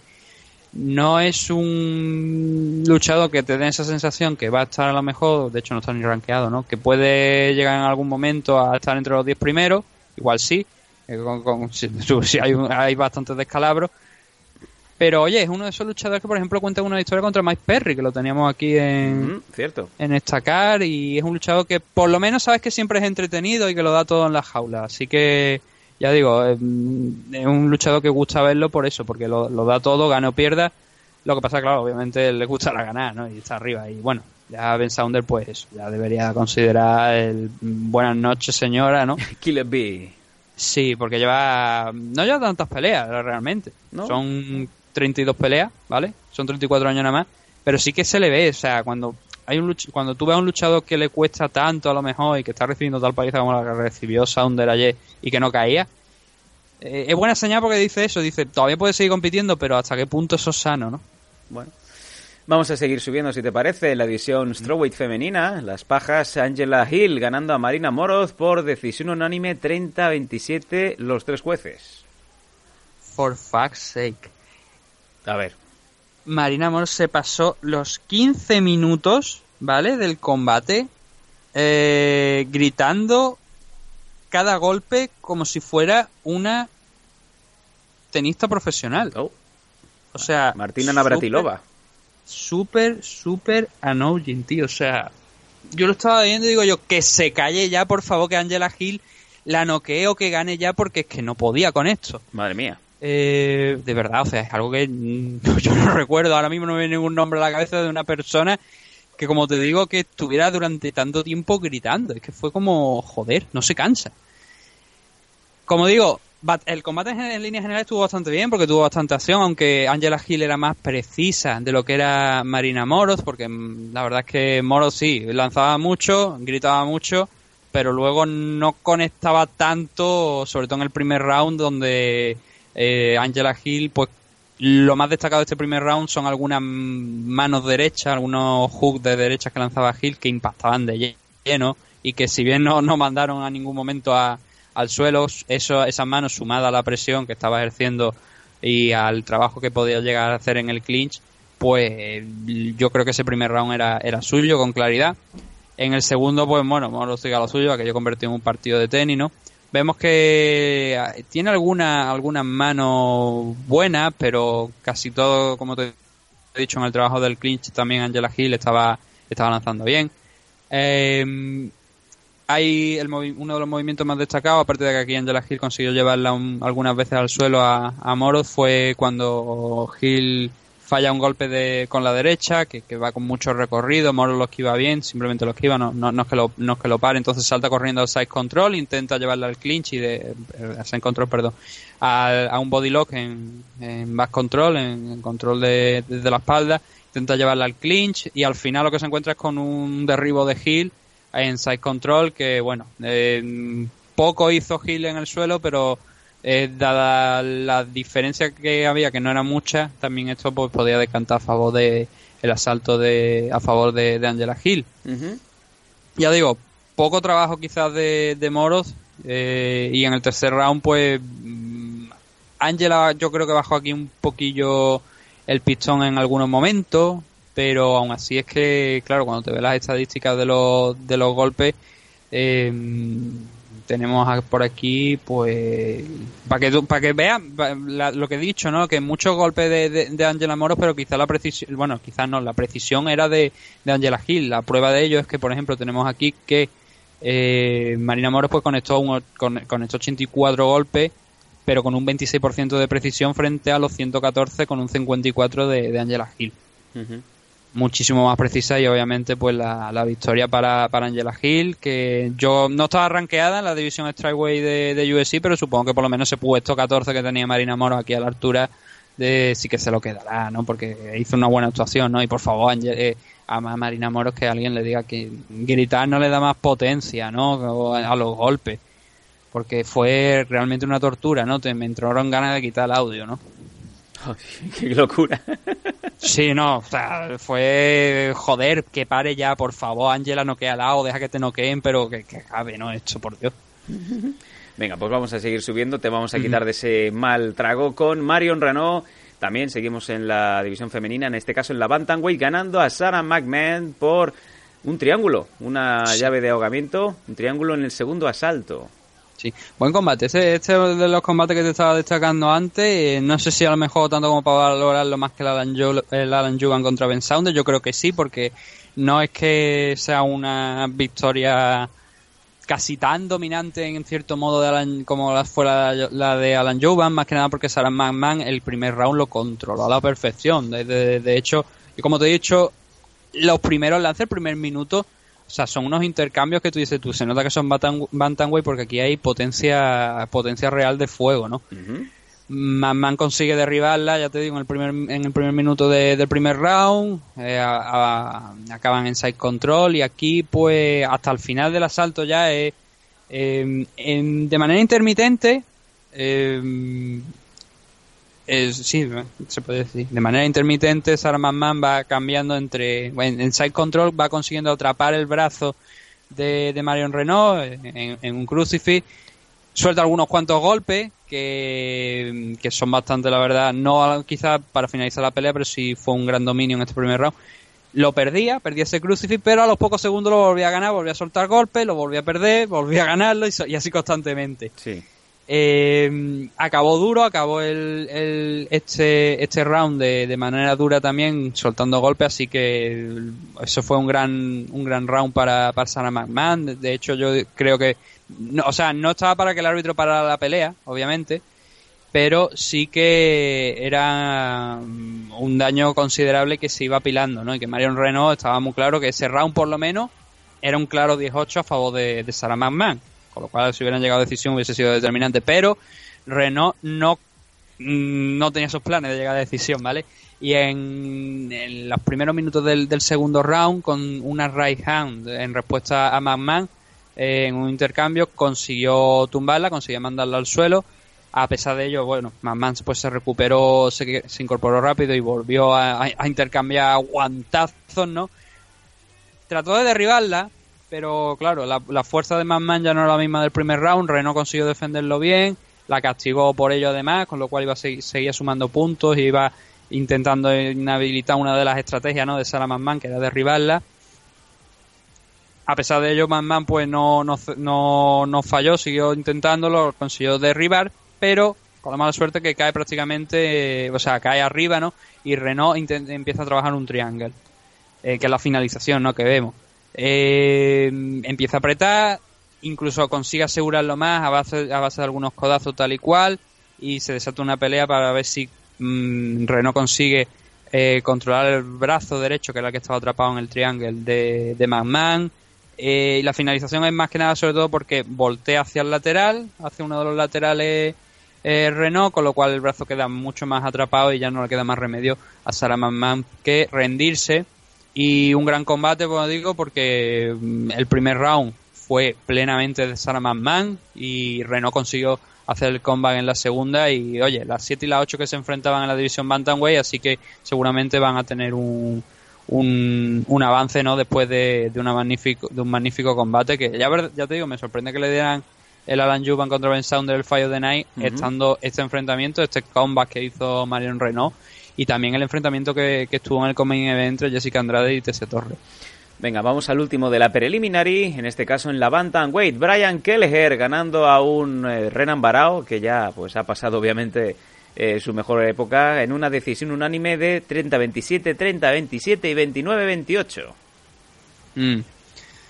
Yo creo que quizá el 30-27 a lo mejor se nos podría quedar algo largo, igual un 29-28 está bien, pero sí que la victoria fue de, de Brian Kelleher, que se ciñó muy bien al, game plan que tenía, que el, problema yo creo de, anoche de, de Renan Barao, uno de los problemas, obviamente habría más, seguramente habría más desde el punto de vista técnico que habría que estudiar, es que Renan Barao está acostumbrado a pelear a un buen ritmo, ¿sabes? Y sé también el que va un poco hacia adelante y el que va poniendo un poco su ritmo. ¿Qué pasa? Que Brian Kelleher eh, intentó imponer, o sea, le aguant- no solamente le aguantó el ritmo, sino que eh, se cogió el centro de la jaula y no dejaba respirar mucho a Renan Barao.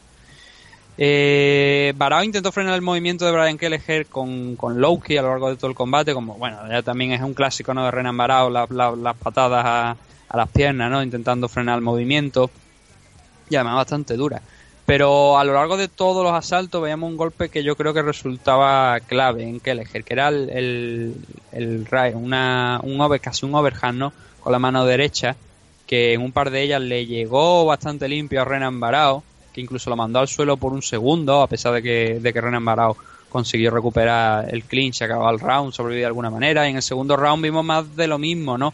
Eh, aunque Kelleher intentó mezclar un poco, ¿no? También, no solamente con esa mano derecha, sino que intentó también derribar a, a Renan Barao, pero lo consiguió en alguna ocasión, pero durante muy, muy, muy poquito.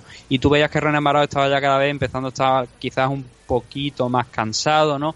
Y que Kelleher eso lo iba aprovechando para conectar golpes y golpes y golpes y abriendo quizás una distancia, a pesar de que Renan Barao, como digo, nunca le perdió, nunca llegó a perder por completo, ¿no? La, por lo menos en el primero y el segundo round la cara al combate. Sí que en el tercero ya, cuando faltaba un minuto veinte, eh, le conectó un gran, un gran crochet, un gran hook con la derecha Kelleher, que hizo retroceder a Barao y, entrar un poco más en modo defensa. Eh, a partir de ahí, pues Kelleher se lanzó al ataque y aquí fue donde sí realmente, en este minuto, minuto y medio final, fue donde realmente Barao lo pasó mal en, en el combate. Iba conectando prácticamente todo lo que lanzaba Kelleher, desde uppercut, ganchos con ambas manos, y Barao pues de buen consiguió encontrar, como por ejemplo lo mismo con, el enfrentamiento contra TJ Dillashaw, que no llegó en ningún momento a quedar cao, fue una sucesión de golpes, aunque fueron paradas, fueron una sucesión de golpes. Pues Barao hizo aquí sobrevivió de, esa manera, llega al final del round, en lo que fue, ya digo, Kelleher intentando finalizarlo. Un gran combate, como digo, de Kelleher y una gran demostración del corazón, del aguante que tiene Renan Barao, que sí que, por desgracia, suma aquí una nueva derrota. Ya no es en la división. 13 Renan Barao. No, bueno, eso, eso ya hace tiempo que, dejó de serlo, ¿no? Renan Barao ya no está, en, obviamente, en su mejor momento de forma. Este combate se ha celebrado también en la, en la división Bantamweight, que tuvo que dejar subir a, a la división Featherweight y no, no le salió, pues la verdad, nada bien. Y el último combate creo que fue contra Alman Sterling, así que también fue la de hecho, pero ya digo, Barao desde que perdió el título contra TJ Dillashaw eh, no ha sido el mismo y se ha demostrado, ¿no? Y, la verdad es que es una pena, pero aún así ya digo, demuestra que tiene un grandísimo corazón y que eje la verdad es que con este esta victoria, pues bueno, vence a un ex campeón, ¿no? De, de la división Bantamweight y ahora se coloca con un 3-1 de récord y sin duda esta victoria le va a venir muy bien para, para seguir, eh, ya para, yo creo, para afianzarse, ¿no? Para coger un puesto en los rankings que ahora mismo no tiene. Venga, nos vamos a la main card de este UFC on Fox. Emmett Stephens.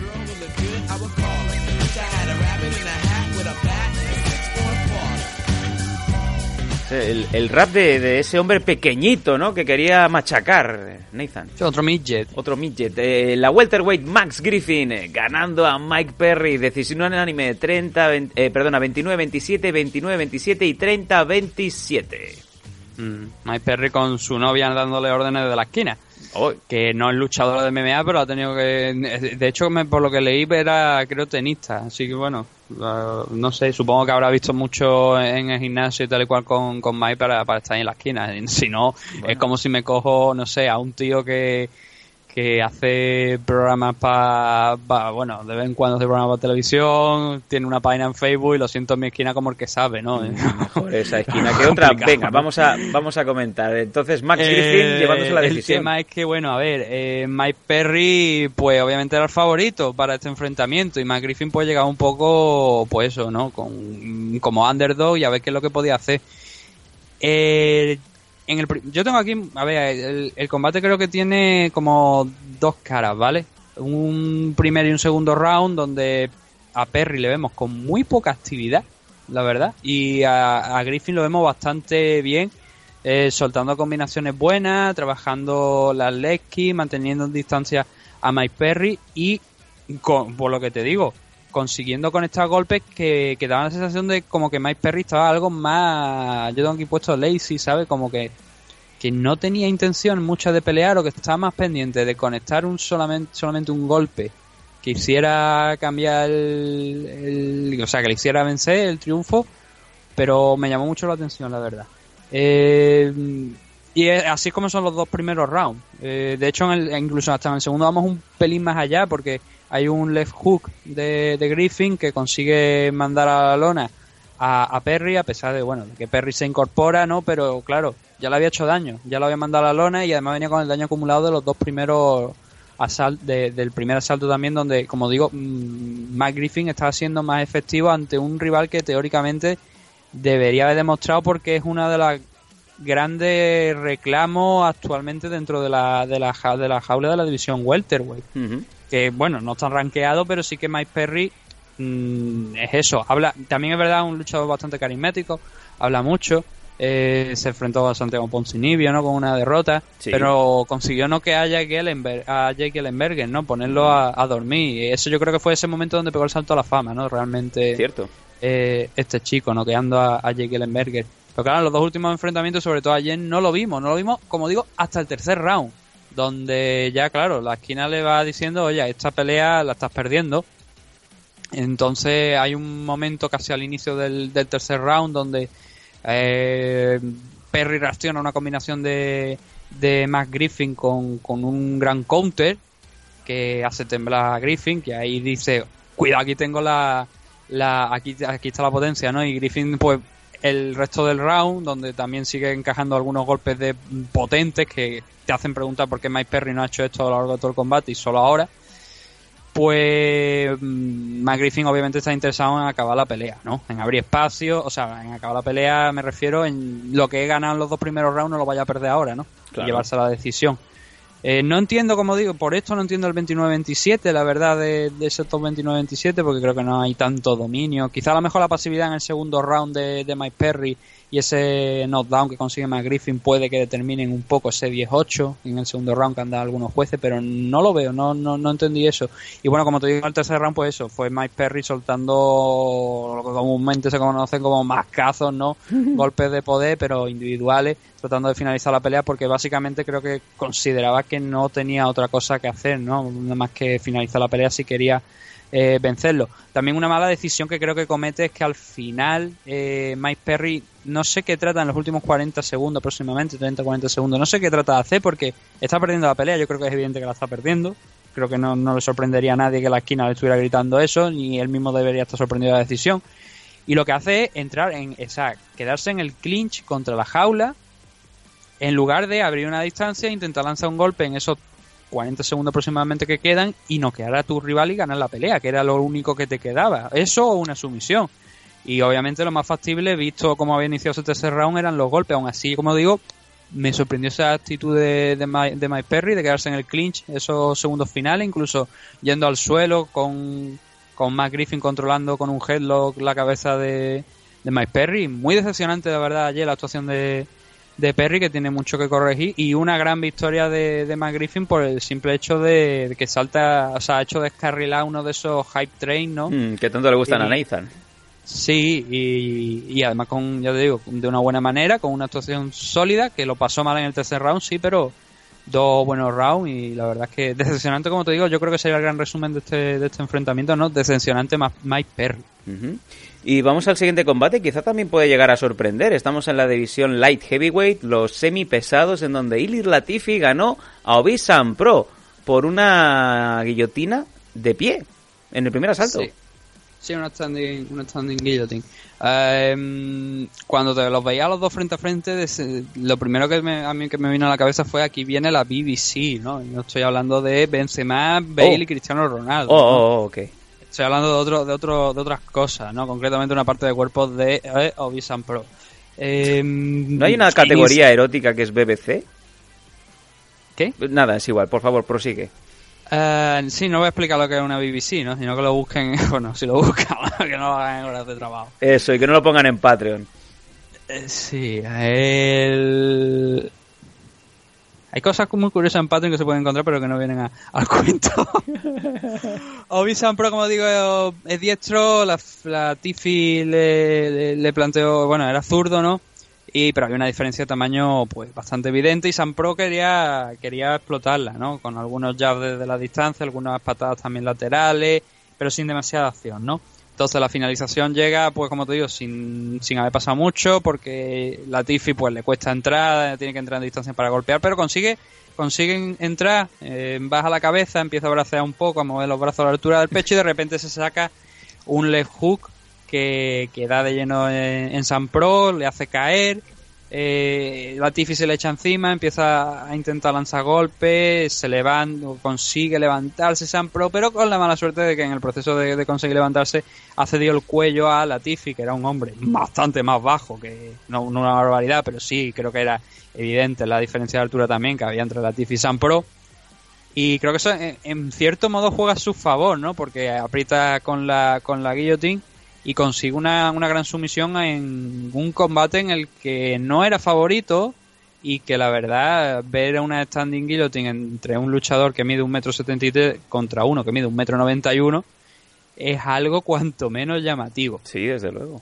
Eh, Latifi pues acabó el enfrentamiento pidiendo un title match a, Cormier, que ayer estaba en la mesa de comentaristas, además de manera muy educada, la verdad que sí, Latifi ha dicho te respeto mucho, sé que estás pensando en, en el tema de la división heavyweight tal y cual, pero oye, acabo de ganar esto, de finalizar a Obisan Pro, que había sido un contender anteriormente, eh, vamos a hacerlo, vamos a enfrentarnos tú y yo en la división la heavyweight. la respuesta de Cormier, a ver, Cormier también fue muy educado, pero le dijo que, le respeta mucho, que, respeta mucho a, la Tiffy por lo que, además por la manera en la que había ganado, pero que lo sentía porque es que ahora mismo obviamente está programado para ese enfrentamiento en, en UFC 226 contra Steve, Steve por el cinturón heavyweight. Fue una llamada un poco vacía, ¿no? Un, call de, de la Tiffy vacío porque ese combate ya está firmado y se va a disputar.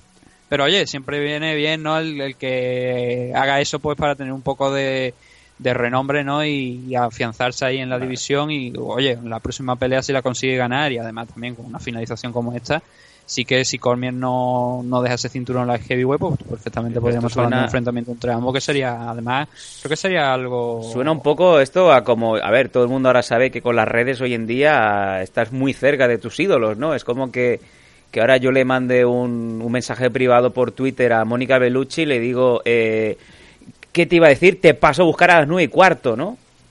Hmm. No va a recibir respuesta, Mónica Bellucci de, del Sandanco, ¿no?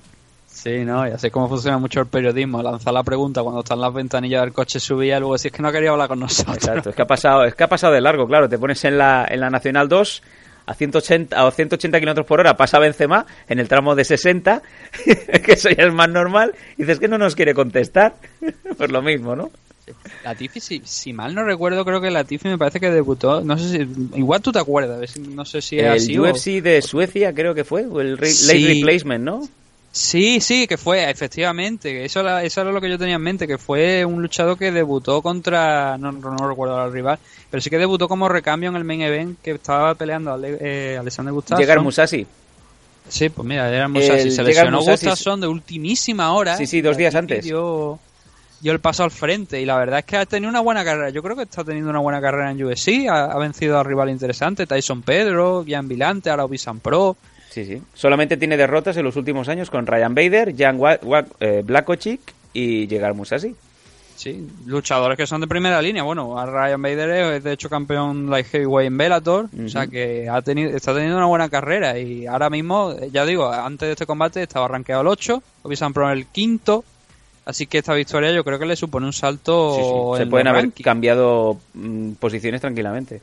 Sí, sí, es una, es una posibilidad, ¿no? Así que muy, muy interesante, la verdad, la carrera que está teniendo Latifi dentro de UFC. Y la enhorabuena por este enfrentamiento, ¿no? Y Visan Pro, pues obviamente, vuelta a la mesa de, del cirujano, ¿no? A ver qué es lo que ha fallado aquí y qué es lo que puede hacer mejor en próximas ocasiones.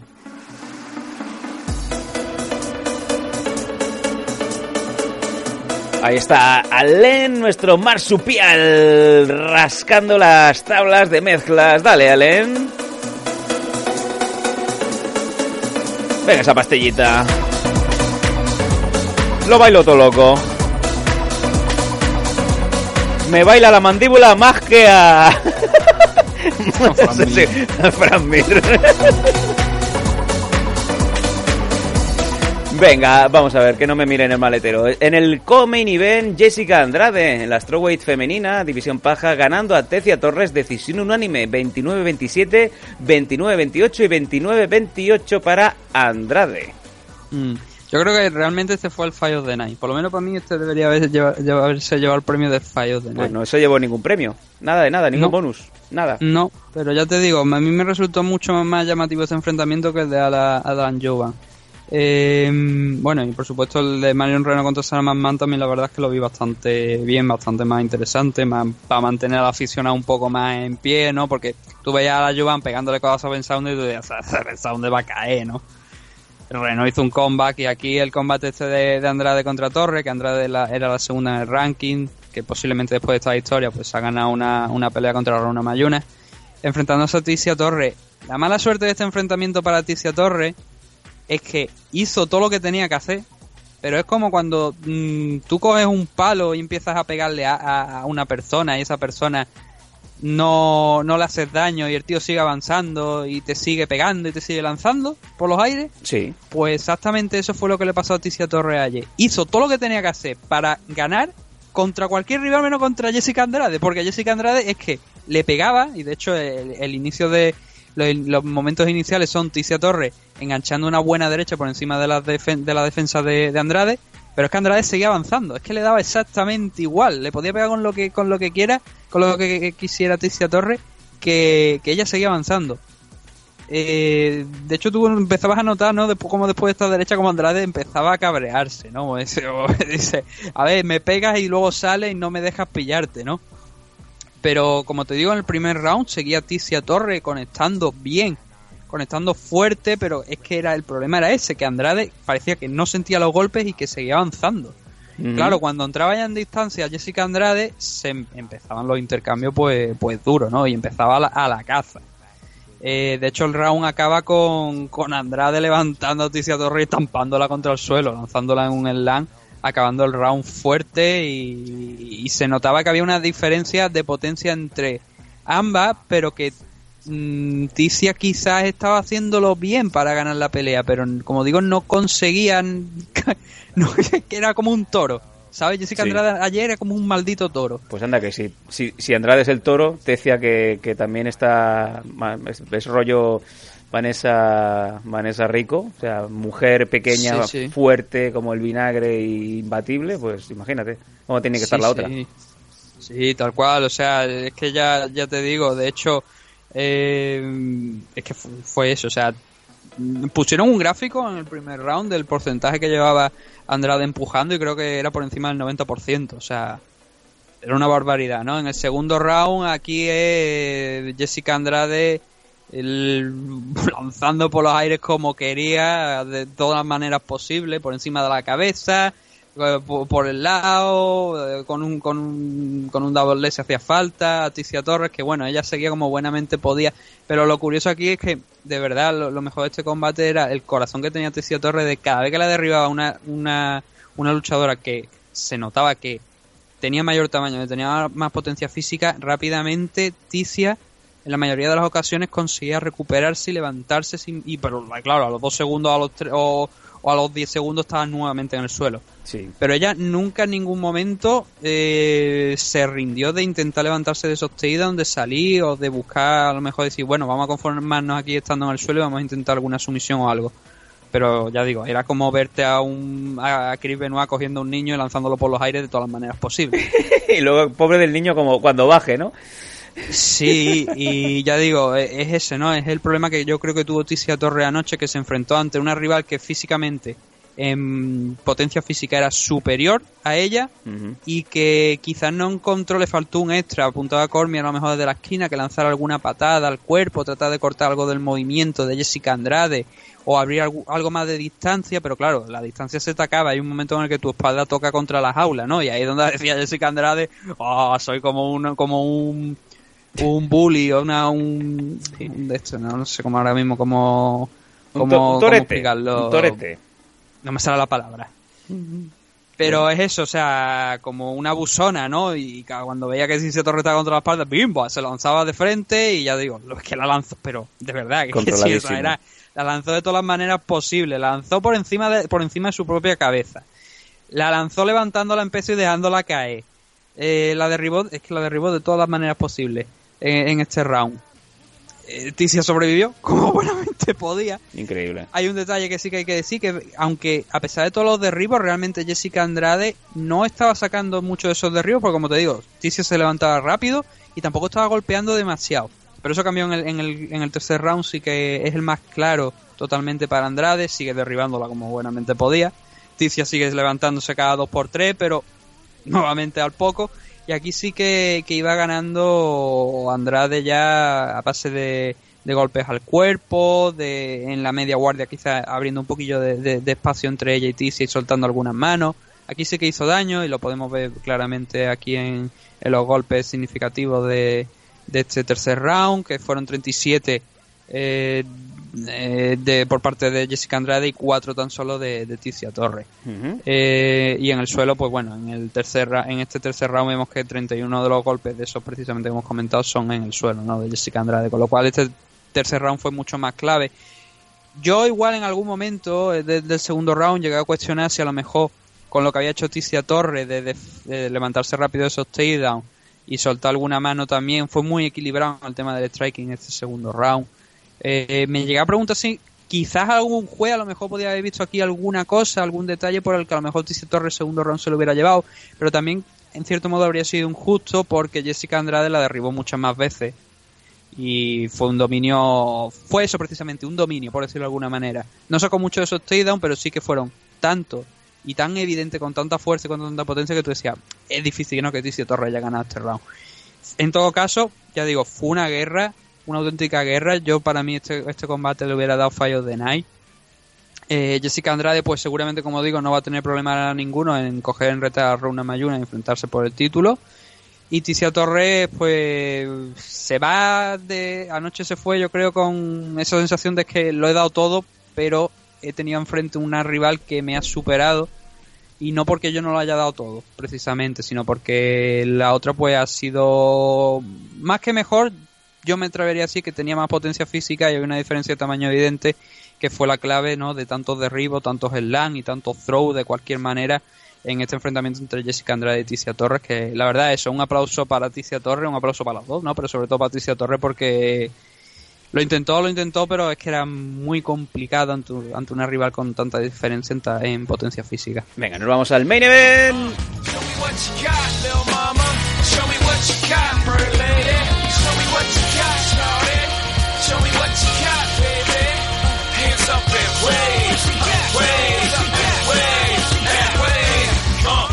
Y en el estelar, en la lucha estelar de este evento, en principio, el nombre que más sonaba fue el que se llevó el gato al agua en la featherweight. Jeremy Stephens ganando a Josh Emmett por KO en el segundo asalto, puñetazos y codazos. Apenas un minutito, Nathan.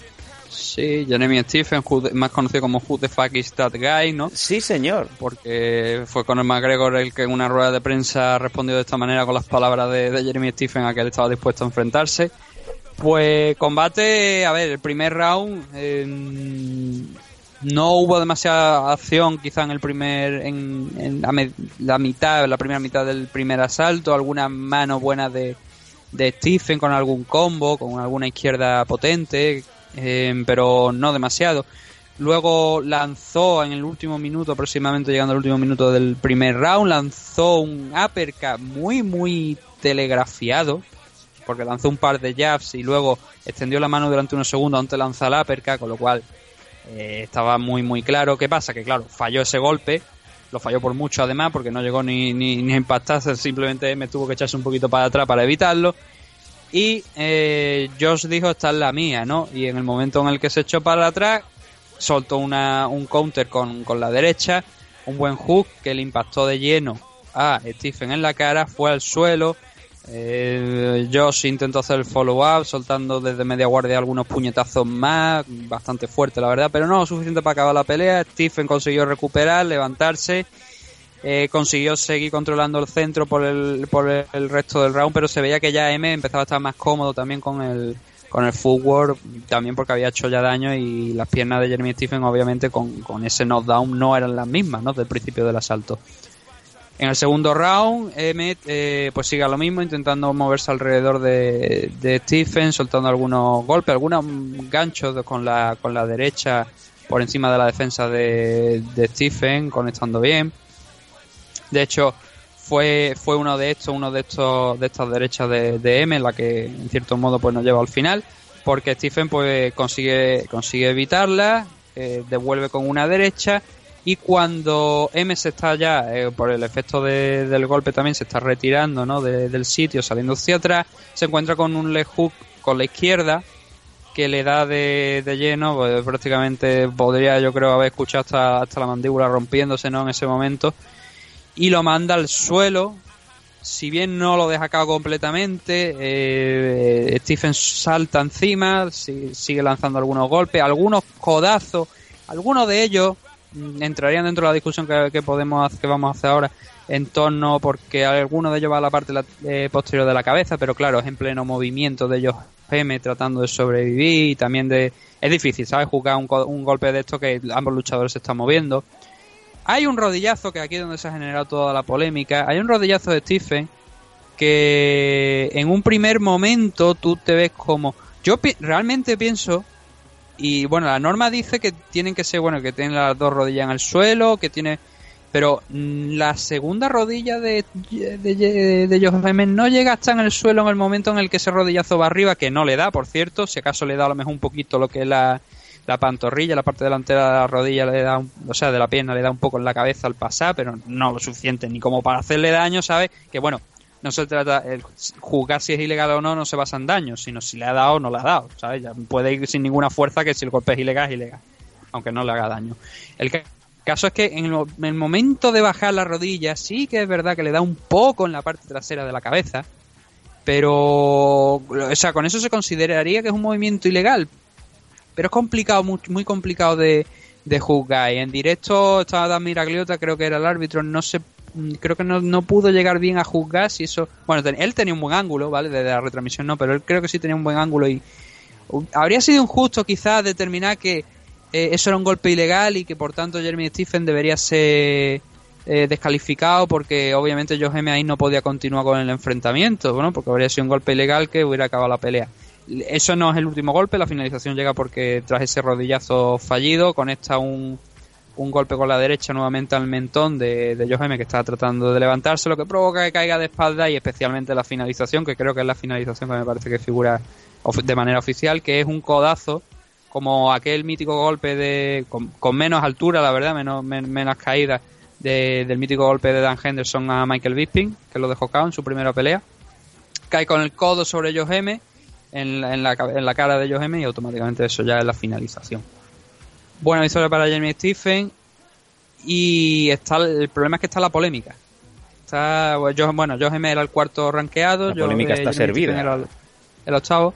Sí, el, la polémica está ahí y está por parte de Uraya Faber que estaba en la esquina de, de M porque Joe M está ahora esta, esta creo, que- creo que era su segunda pelea en el Team Alpha Male y, y bueno hubo un enfrentamiento bueno un enfrentamiento una, una discusión entre Cormier que estaba abajo y Dominic Cruz y Michael Bisping arriba sobre si eso era eso era ilegal o no era ilegal yo entiendo el punto, creo que tú no lo has visto, pero yo entiendo el punto de Daniel Cormier en el que dice que como le impacta, impacta en el, en el, en el camino de vuelta, es un rodillazo ilegal. Por lo tanto, si es un rodillazo ilegal, es, es tal cual, es ilegal. No entra en discusión de si iba con más, más potencia o menos potencia, porque la normativa es esa. Esos rodillazos están prohibidos si se dan las condiciones determinadas, que en ese momento, en el, sobre todo en el, en el camino de vuelta, sí que se daban. ¿Vale? Sí. Ahí estoy con- Cormier. Ahora bien, mm, claro, eh, lo que digo, como estoy con Cormier, debería ser contado ese golpe como ilegal y la pelea debería acabarse. Y obviamente, pues no sé si sería una descalificación para, eh, para Jeremy Stephen o, o, o no sé lo que pasaría. Supongo que sí, ¿no? Porque si conecta un golpe ilegal y eso finaliza la pelea, es una descalificación. Está claro, vamos. Claro, pero entiendo también el punto de Dominic Cruz en el que no le hace daño. Ahora, bien, creo que realmente el que tiene el que tiene razón aquí es Daniel Cormier, porque que es eso, porque es lo que se ajusta al reglamento. Un rodilla en el camino de vuelta da golpe ilegal, fin de la pelea. No provoca la finalización ese golpe, estoy de acuerdo, es lo que defienden Dominic Cruz y, y Michael Bisping, pero el golpe es ilegal. Y es un, en un momento crítico del enfrentamiento, porque sin a lo mejor sin ese rodillazo, sin ese rodi- eh, mejor dicho, sin ese rodillazo tú paras el enfrentamiento, ese segundo golpe, ese golpe de, de Jeremy Stephen que tumba a, a Yoheme seguido de ese codazo que pone el fin a la pelea no deberían haber ocurrido. Entonces es el problema. Ahí es donde entramos en juego. Entiendo las protestas de Yoheme, de hecho Yoheme creo que va a reclamar a la comisión porque no sé si tendrá las de ganar, la verdad, porque el golpe creo que está ahí, el golpe se ve. Es complicado de juzgar, pero creo que Cormier tiene razón en, en, esta discusión, ¿no? Porque en la repetición se aprecia muy bien cómo ese golpe de, de Jeremy Stephen da poco, pero da lo suficiente para que se considere un golpe ilegal y una violación del reglamento. Pero, a ver, fuera de eso, la victoria de Jeremy Stephen es bastante clara, ¿no? Pues con esto nos vamos a quedar. Ya está la car totalmente analizada de arriba a abajo por Nathan Hardy, como siempre. Una vez más, gracias Nathan. Pero eh, antes de cerrar ya e irnos en el barquito de los adioses, creo que teníamos algunas eh, entradas, algunos mensajes que nos habían dejado los suscriptores eh, a colación mm. de, de, este evento, ¿no? Si te parece voy a leer la que tengo aquí. nos la ha dejado nuestro suscriptor, un amigo nuestro, Bricio. Nos dice lo siguiente, muy buenas MM adictos, he visto algunas peleas del UFC Orlando, me gustó mucho la de Alan Juban, me alegro por él, ya que las últimas dos peleas lo finalizaron bastante feo contra Gunnar Nelson y Nico Price, y le hacía falta esta victoria. Me sorprendió la pelea de Mike Perry, viendo que llevaba a su novia como una de sus entrenadores y le daba consejos entre rounds. Esto es lo que bien nos ha comentado Nathan. Y la última es una pregunta, nos dice, por último vi que asistió al evento Juan Francisco Espino, el Trota, ¿me podríais hablar de él? Por lo que he leído es una promesa de peso pesado canaria que entrena con el American Top Team. Un saludo amigos. Bueno, promesa, promesa al Trota creo que son, me parece, 37 años. 37, 37 años tiene ahora mismo, el Zagal. Con lo cual, promesa. Bueno, estuvo. estuvo no lo consideraría promesa, ¿no? Estuvo parado en, en, MMA desde 2011 y retomó en 2017 a lo loco. Creo que se habrá marcado, sin ir más lejos, 5 o 6 peleas en 2017. Casi, casi peleando más que Cherroni, ¿no? Sí, no, la verdad es que recuperó el tiempo perdido, ¿no? De, de, ese descanso que tuvo. Y, y, además de, buena manera. Ahora mismo creo que está con un 8-1 de récord, me parece. y sobre todo las finalizaciones que está teniendo. Que, que es un es un heavyweight que yo diría que no es el típico heavyweight que, que tú lo ves y tú dices, bueno, este tío me puede noquear, me puede llevar al suelo. No, es que además el trota es muy ágil. Sí. Eh, tiene background en lucha canaria, donde es una, yo tranquilamente lo consideraríamos una institución de la lucha canaria. De hecho, allí en, Gran Canaria es prácticamente pues, uno de los héroes ¿no? locales. Sí, sí. Eh, yo me acuerdo, en, como anécdota personal, en el AFL 11 íbamos andando por las calles haciendo un poco de tiempo antes de ir para, para el pabellón. Iba con un par de, compañeros y eso que te para la policía por si llevas cocaína y empiezas a hablar eh, así un poco de la charla a la charla y de repente te dicen, ah, vais a lo del evento donde pelea el trota sí, vamos para allá. Ah, pues darle, darle saludos de nuestra parte. Digo, vale. Entonces la, lo de la cocaína, que No, no, un abrazo, un abrazo, vámonos. Venga. Sí, y también ¿eh? ha sido campeón en las competiciones de fila, ¿saben? En MMA y en Sudáfrica. Creo que fue Sudáfrica, me parece que también ha estado, donde le conocen como el León Blanco. Ah, de ahí sacó el mote, León Blanco. Juan Francisco Espino, el trota, León Blanco, Black Lion. Eh, sí, básicamente porque, porque era, era el único blanco compitiendo en una una especie de competición que es algo parecido a, la lucha canaria, creo que me parece también. y, la ganó, entonces claro, que allí también no solamente es un héroe en Gran Canaria, sino también un, héroe allí en, en África, en Sudáfrica. Sobre lo último de es, él, es un todoterreno. Sobre lo último... es un auténtico espectáculo, es un todoterreno. Además que, tenemos palabras buenas para, para él porque es que es auténticamente espectacular.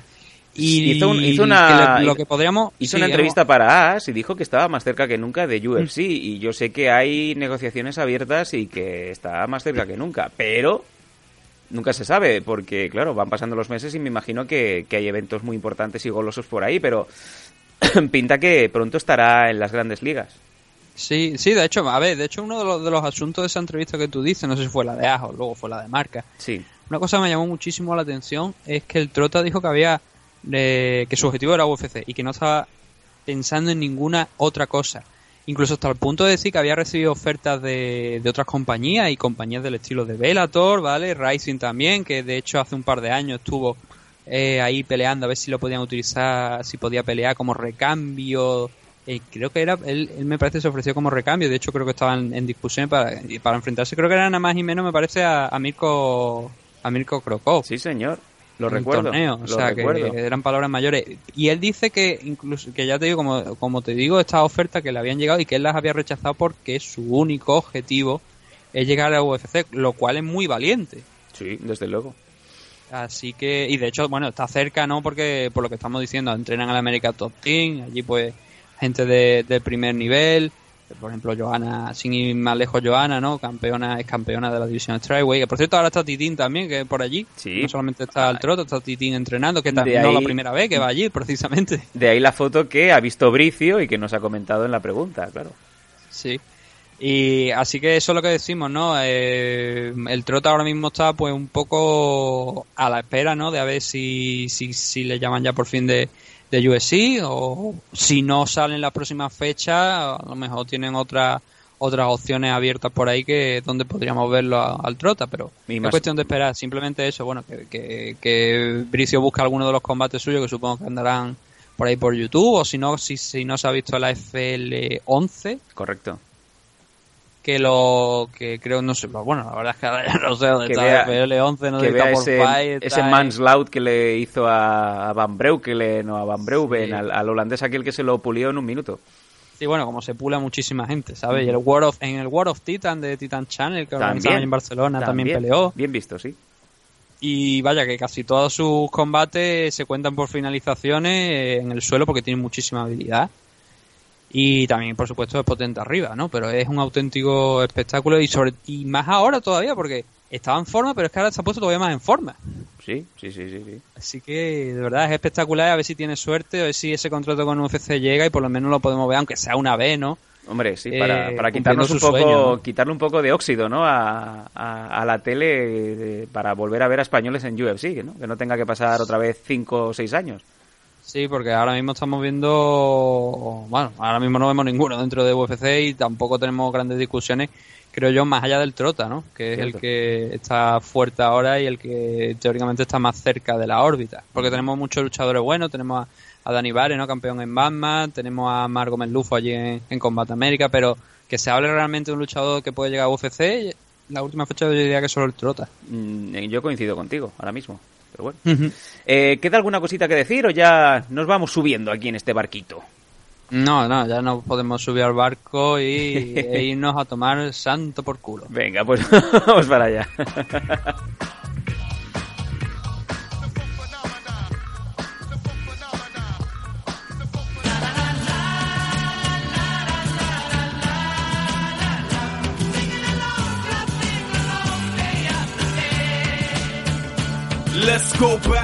En fin, un programa nuevo, un programa ya en los libros de historia, el MM Adictos 201. En este habéis tenido esa entrevista a Enrique Marín, a Wasabi, una entrevista súper divertida que le hicimos durante la semana anterior a, a Enrique, el grupo de los Danco, así como el análisis completo del UFC on Fox, una vez más cortesía de Nathan Hardy. Y no sé, ya si nos queda alguna cosa que comentar, yo creo que esta semana seguro que no, porque entre los programas, las previas y los MM Adictos estos daily que estamos haciendo ahora mismo en, en, en emisión en pruebas, no nos, no es que nos, no nos queda nada ya, Nathan. No, lo único que podemos decir es que Dani, pues bueno, obviamente, minuto dos y medio, seguramente dos horas y media, no sé cuánto yo sumará, pero prácticamente eso. De este meme ha dicho 101, ya habréis dado cuenta que Dani Domínguez pues no está, ¿no? Eh, ha ¿Hay, conspiración? ¿Conspiración? ¿Teoría de la conspiración, Dani Domínguez? Bueno, no, no, no es una te- teoría de la conspiración porque es obvio, ¿no? O sea, cualquiera que entre en el, en el Instagram de Julio Santana, de Julio Santana, eh, puede comprobar que eh, el equipo canario de la Federación Canaria está compitiendo en los campeonatos de España de grappling. Eh, que no me pregunto dónde se han celebrado porque había una competición en Guadalajara y no sé si exactamente son esos. Sé que Titan Channel está por ahí, pero no sé si son esos en otro lado. Pero Dani lo podemos ver en las dos fotos que con todo el equipo. Así que obviamente ha estado allí. Además nos dijo que iba a estar cortando también peso. El- la razón por la que no estuvo tampoco en tres semanas fue porque nos dijo que iba a estar cortando peso. Así que yo está compitiendo obviamente. Lo que no sé es cómo le ha ido el resultado. eh, Sé que, ya digo, sé que han ganado, la Federación Canaria sé que ha ganado varios, varios, varias medallas, varios trofeos, que por lo visto dicen que incluso hasta, hasta la persona que daban los trofeos está ya harto de ver a Julio Santana, así que yo vete ya. te ha, te ha ganado otro. Madre mía. Pero eso habla muy bien ¿no? de la Federación Canaria del nivel que tienen los canarios y que el mes que viene vamos a poder ver, por ejemplo, en AFL. Ah, y nos alegramos muchísimo, no solamente de que le vaya bien al, equipo canario, sino también a nuestro compañero, a, Dani Domínguez. Bueno, a este paso creo que tendremos que acabar haciéndole una entrevista a él. Pero bueno, eh, bueno, veremos a ver qué tenemos durante la semana para nuestros suscriptores. Seguramente la previa del UFC 221 222, perdón, la de la de Cyborg contra Kunitskaya, así como muchos otros combates que vamos a ver, entre ellos el de Edgar contra Brian Ortega, Stefan Struve va a estar peleando contra Arlovski, Kazingano va a estar por ahí también, John Dodson, Sibi Dalloway, va a ser una car muy guapa, Mackenzie Dern, el esperado debut de la, de la Strawweight femenina. Y bueno, estaremos atentos eh, para ver qué más noticias podemos ir lanzando. Así que, Nathan, no queda más. Nos vemos ya la semana que viene. Sí, eh, nos vemos la semana que viene, ya como tú has dicho, por entre semana o final de semana. Obviamente para los que no son de Patreon, pues nos veremos a, final de semana hablando de ese UFC 222 y otras muchas cosas que esperamos ya poder hacer sorteo esta semana de, de lo de eSport porque no todavía no nos ha llegado haremos un tirón en la oreja si no nos llegan, pero tenemos esperanza, ¿no? Porque hemos visto a algunos compañeros que lo han recibido y así que vamos a ver, vamos a ver si nos llega y podemos ofrecerlo a vosotros. Esperamos, esperamos poder entregaros ese videojuego en el 202, así que a todos, feliz semana y nos vemos el próximo domingo en MM Adictos. Que os vaya bien, amigos. Hasta siempre.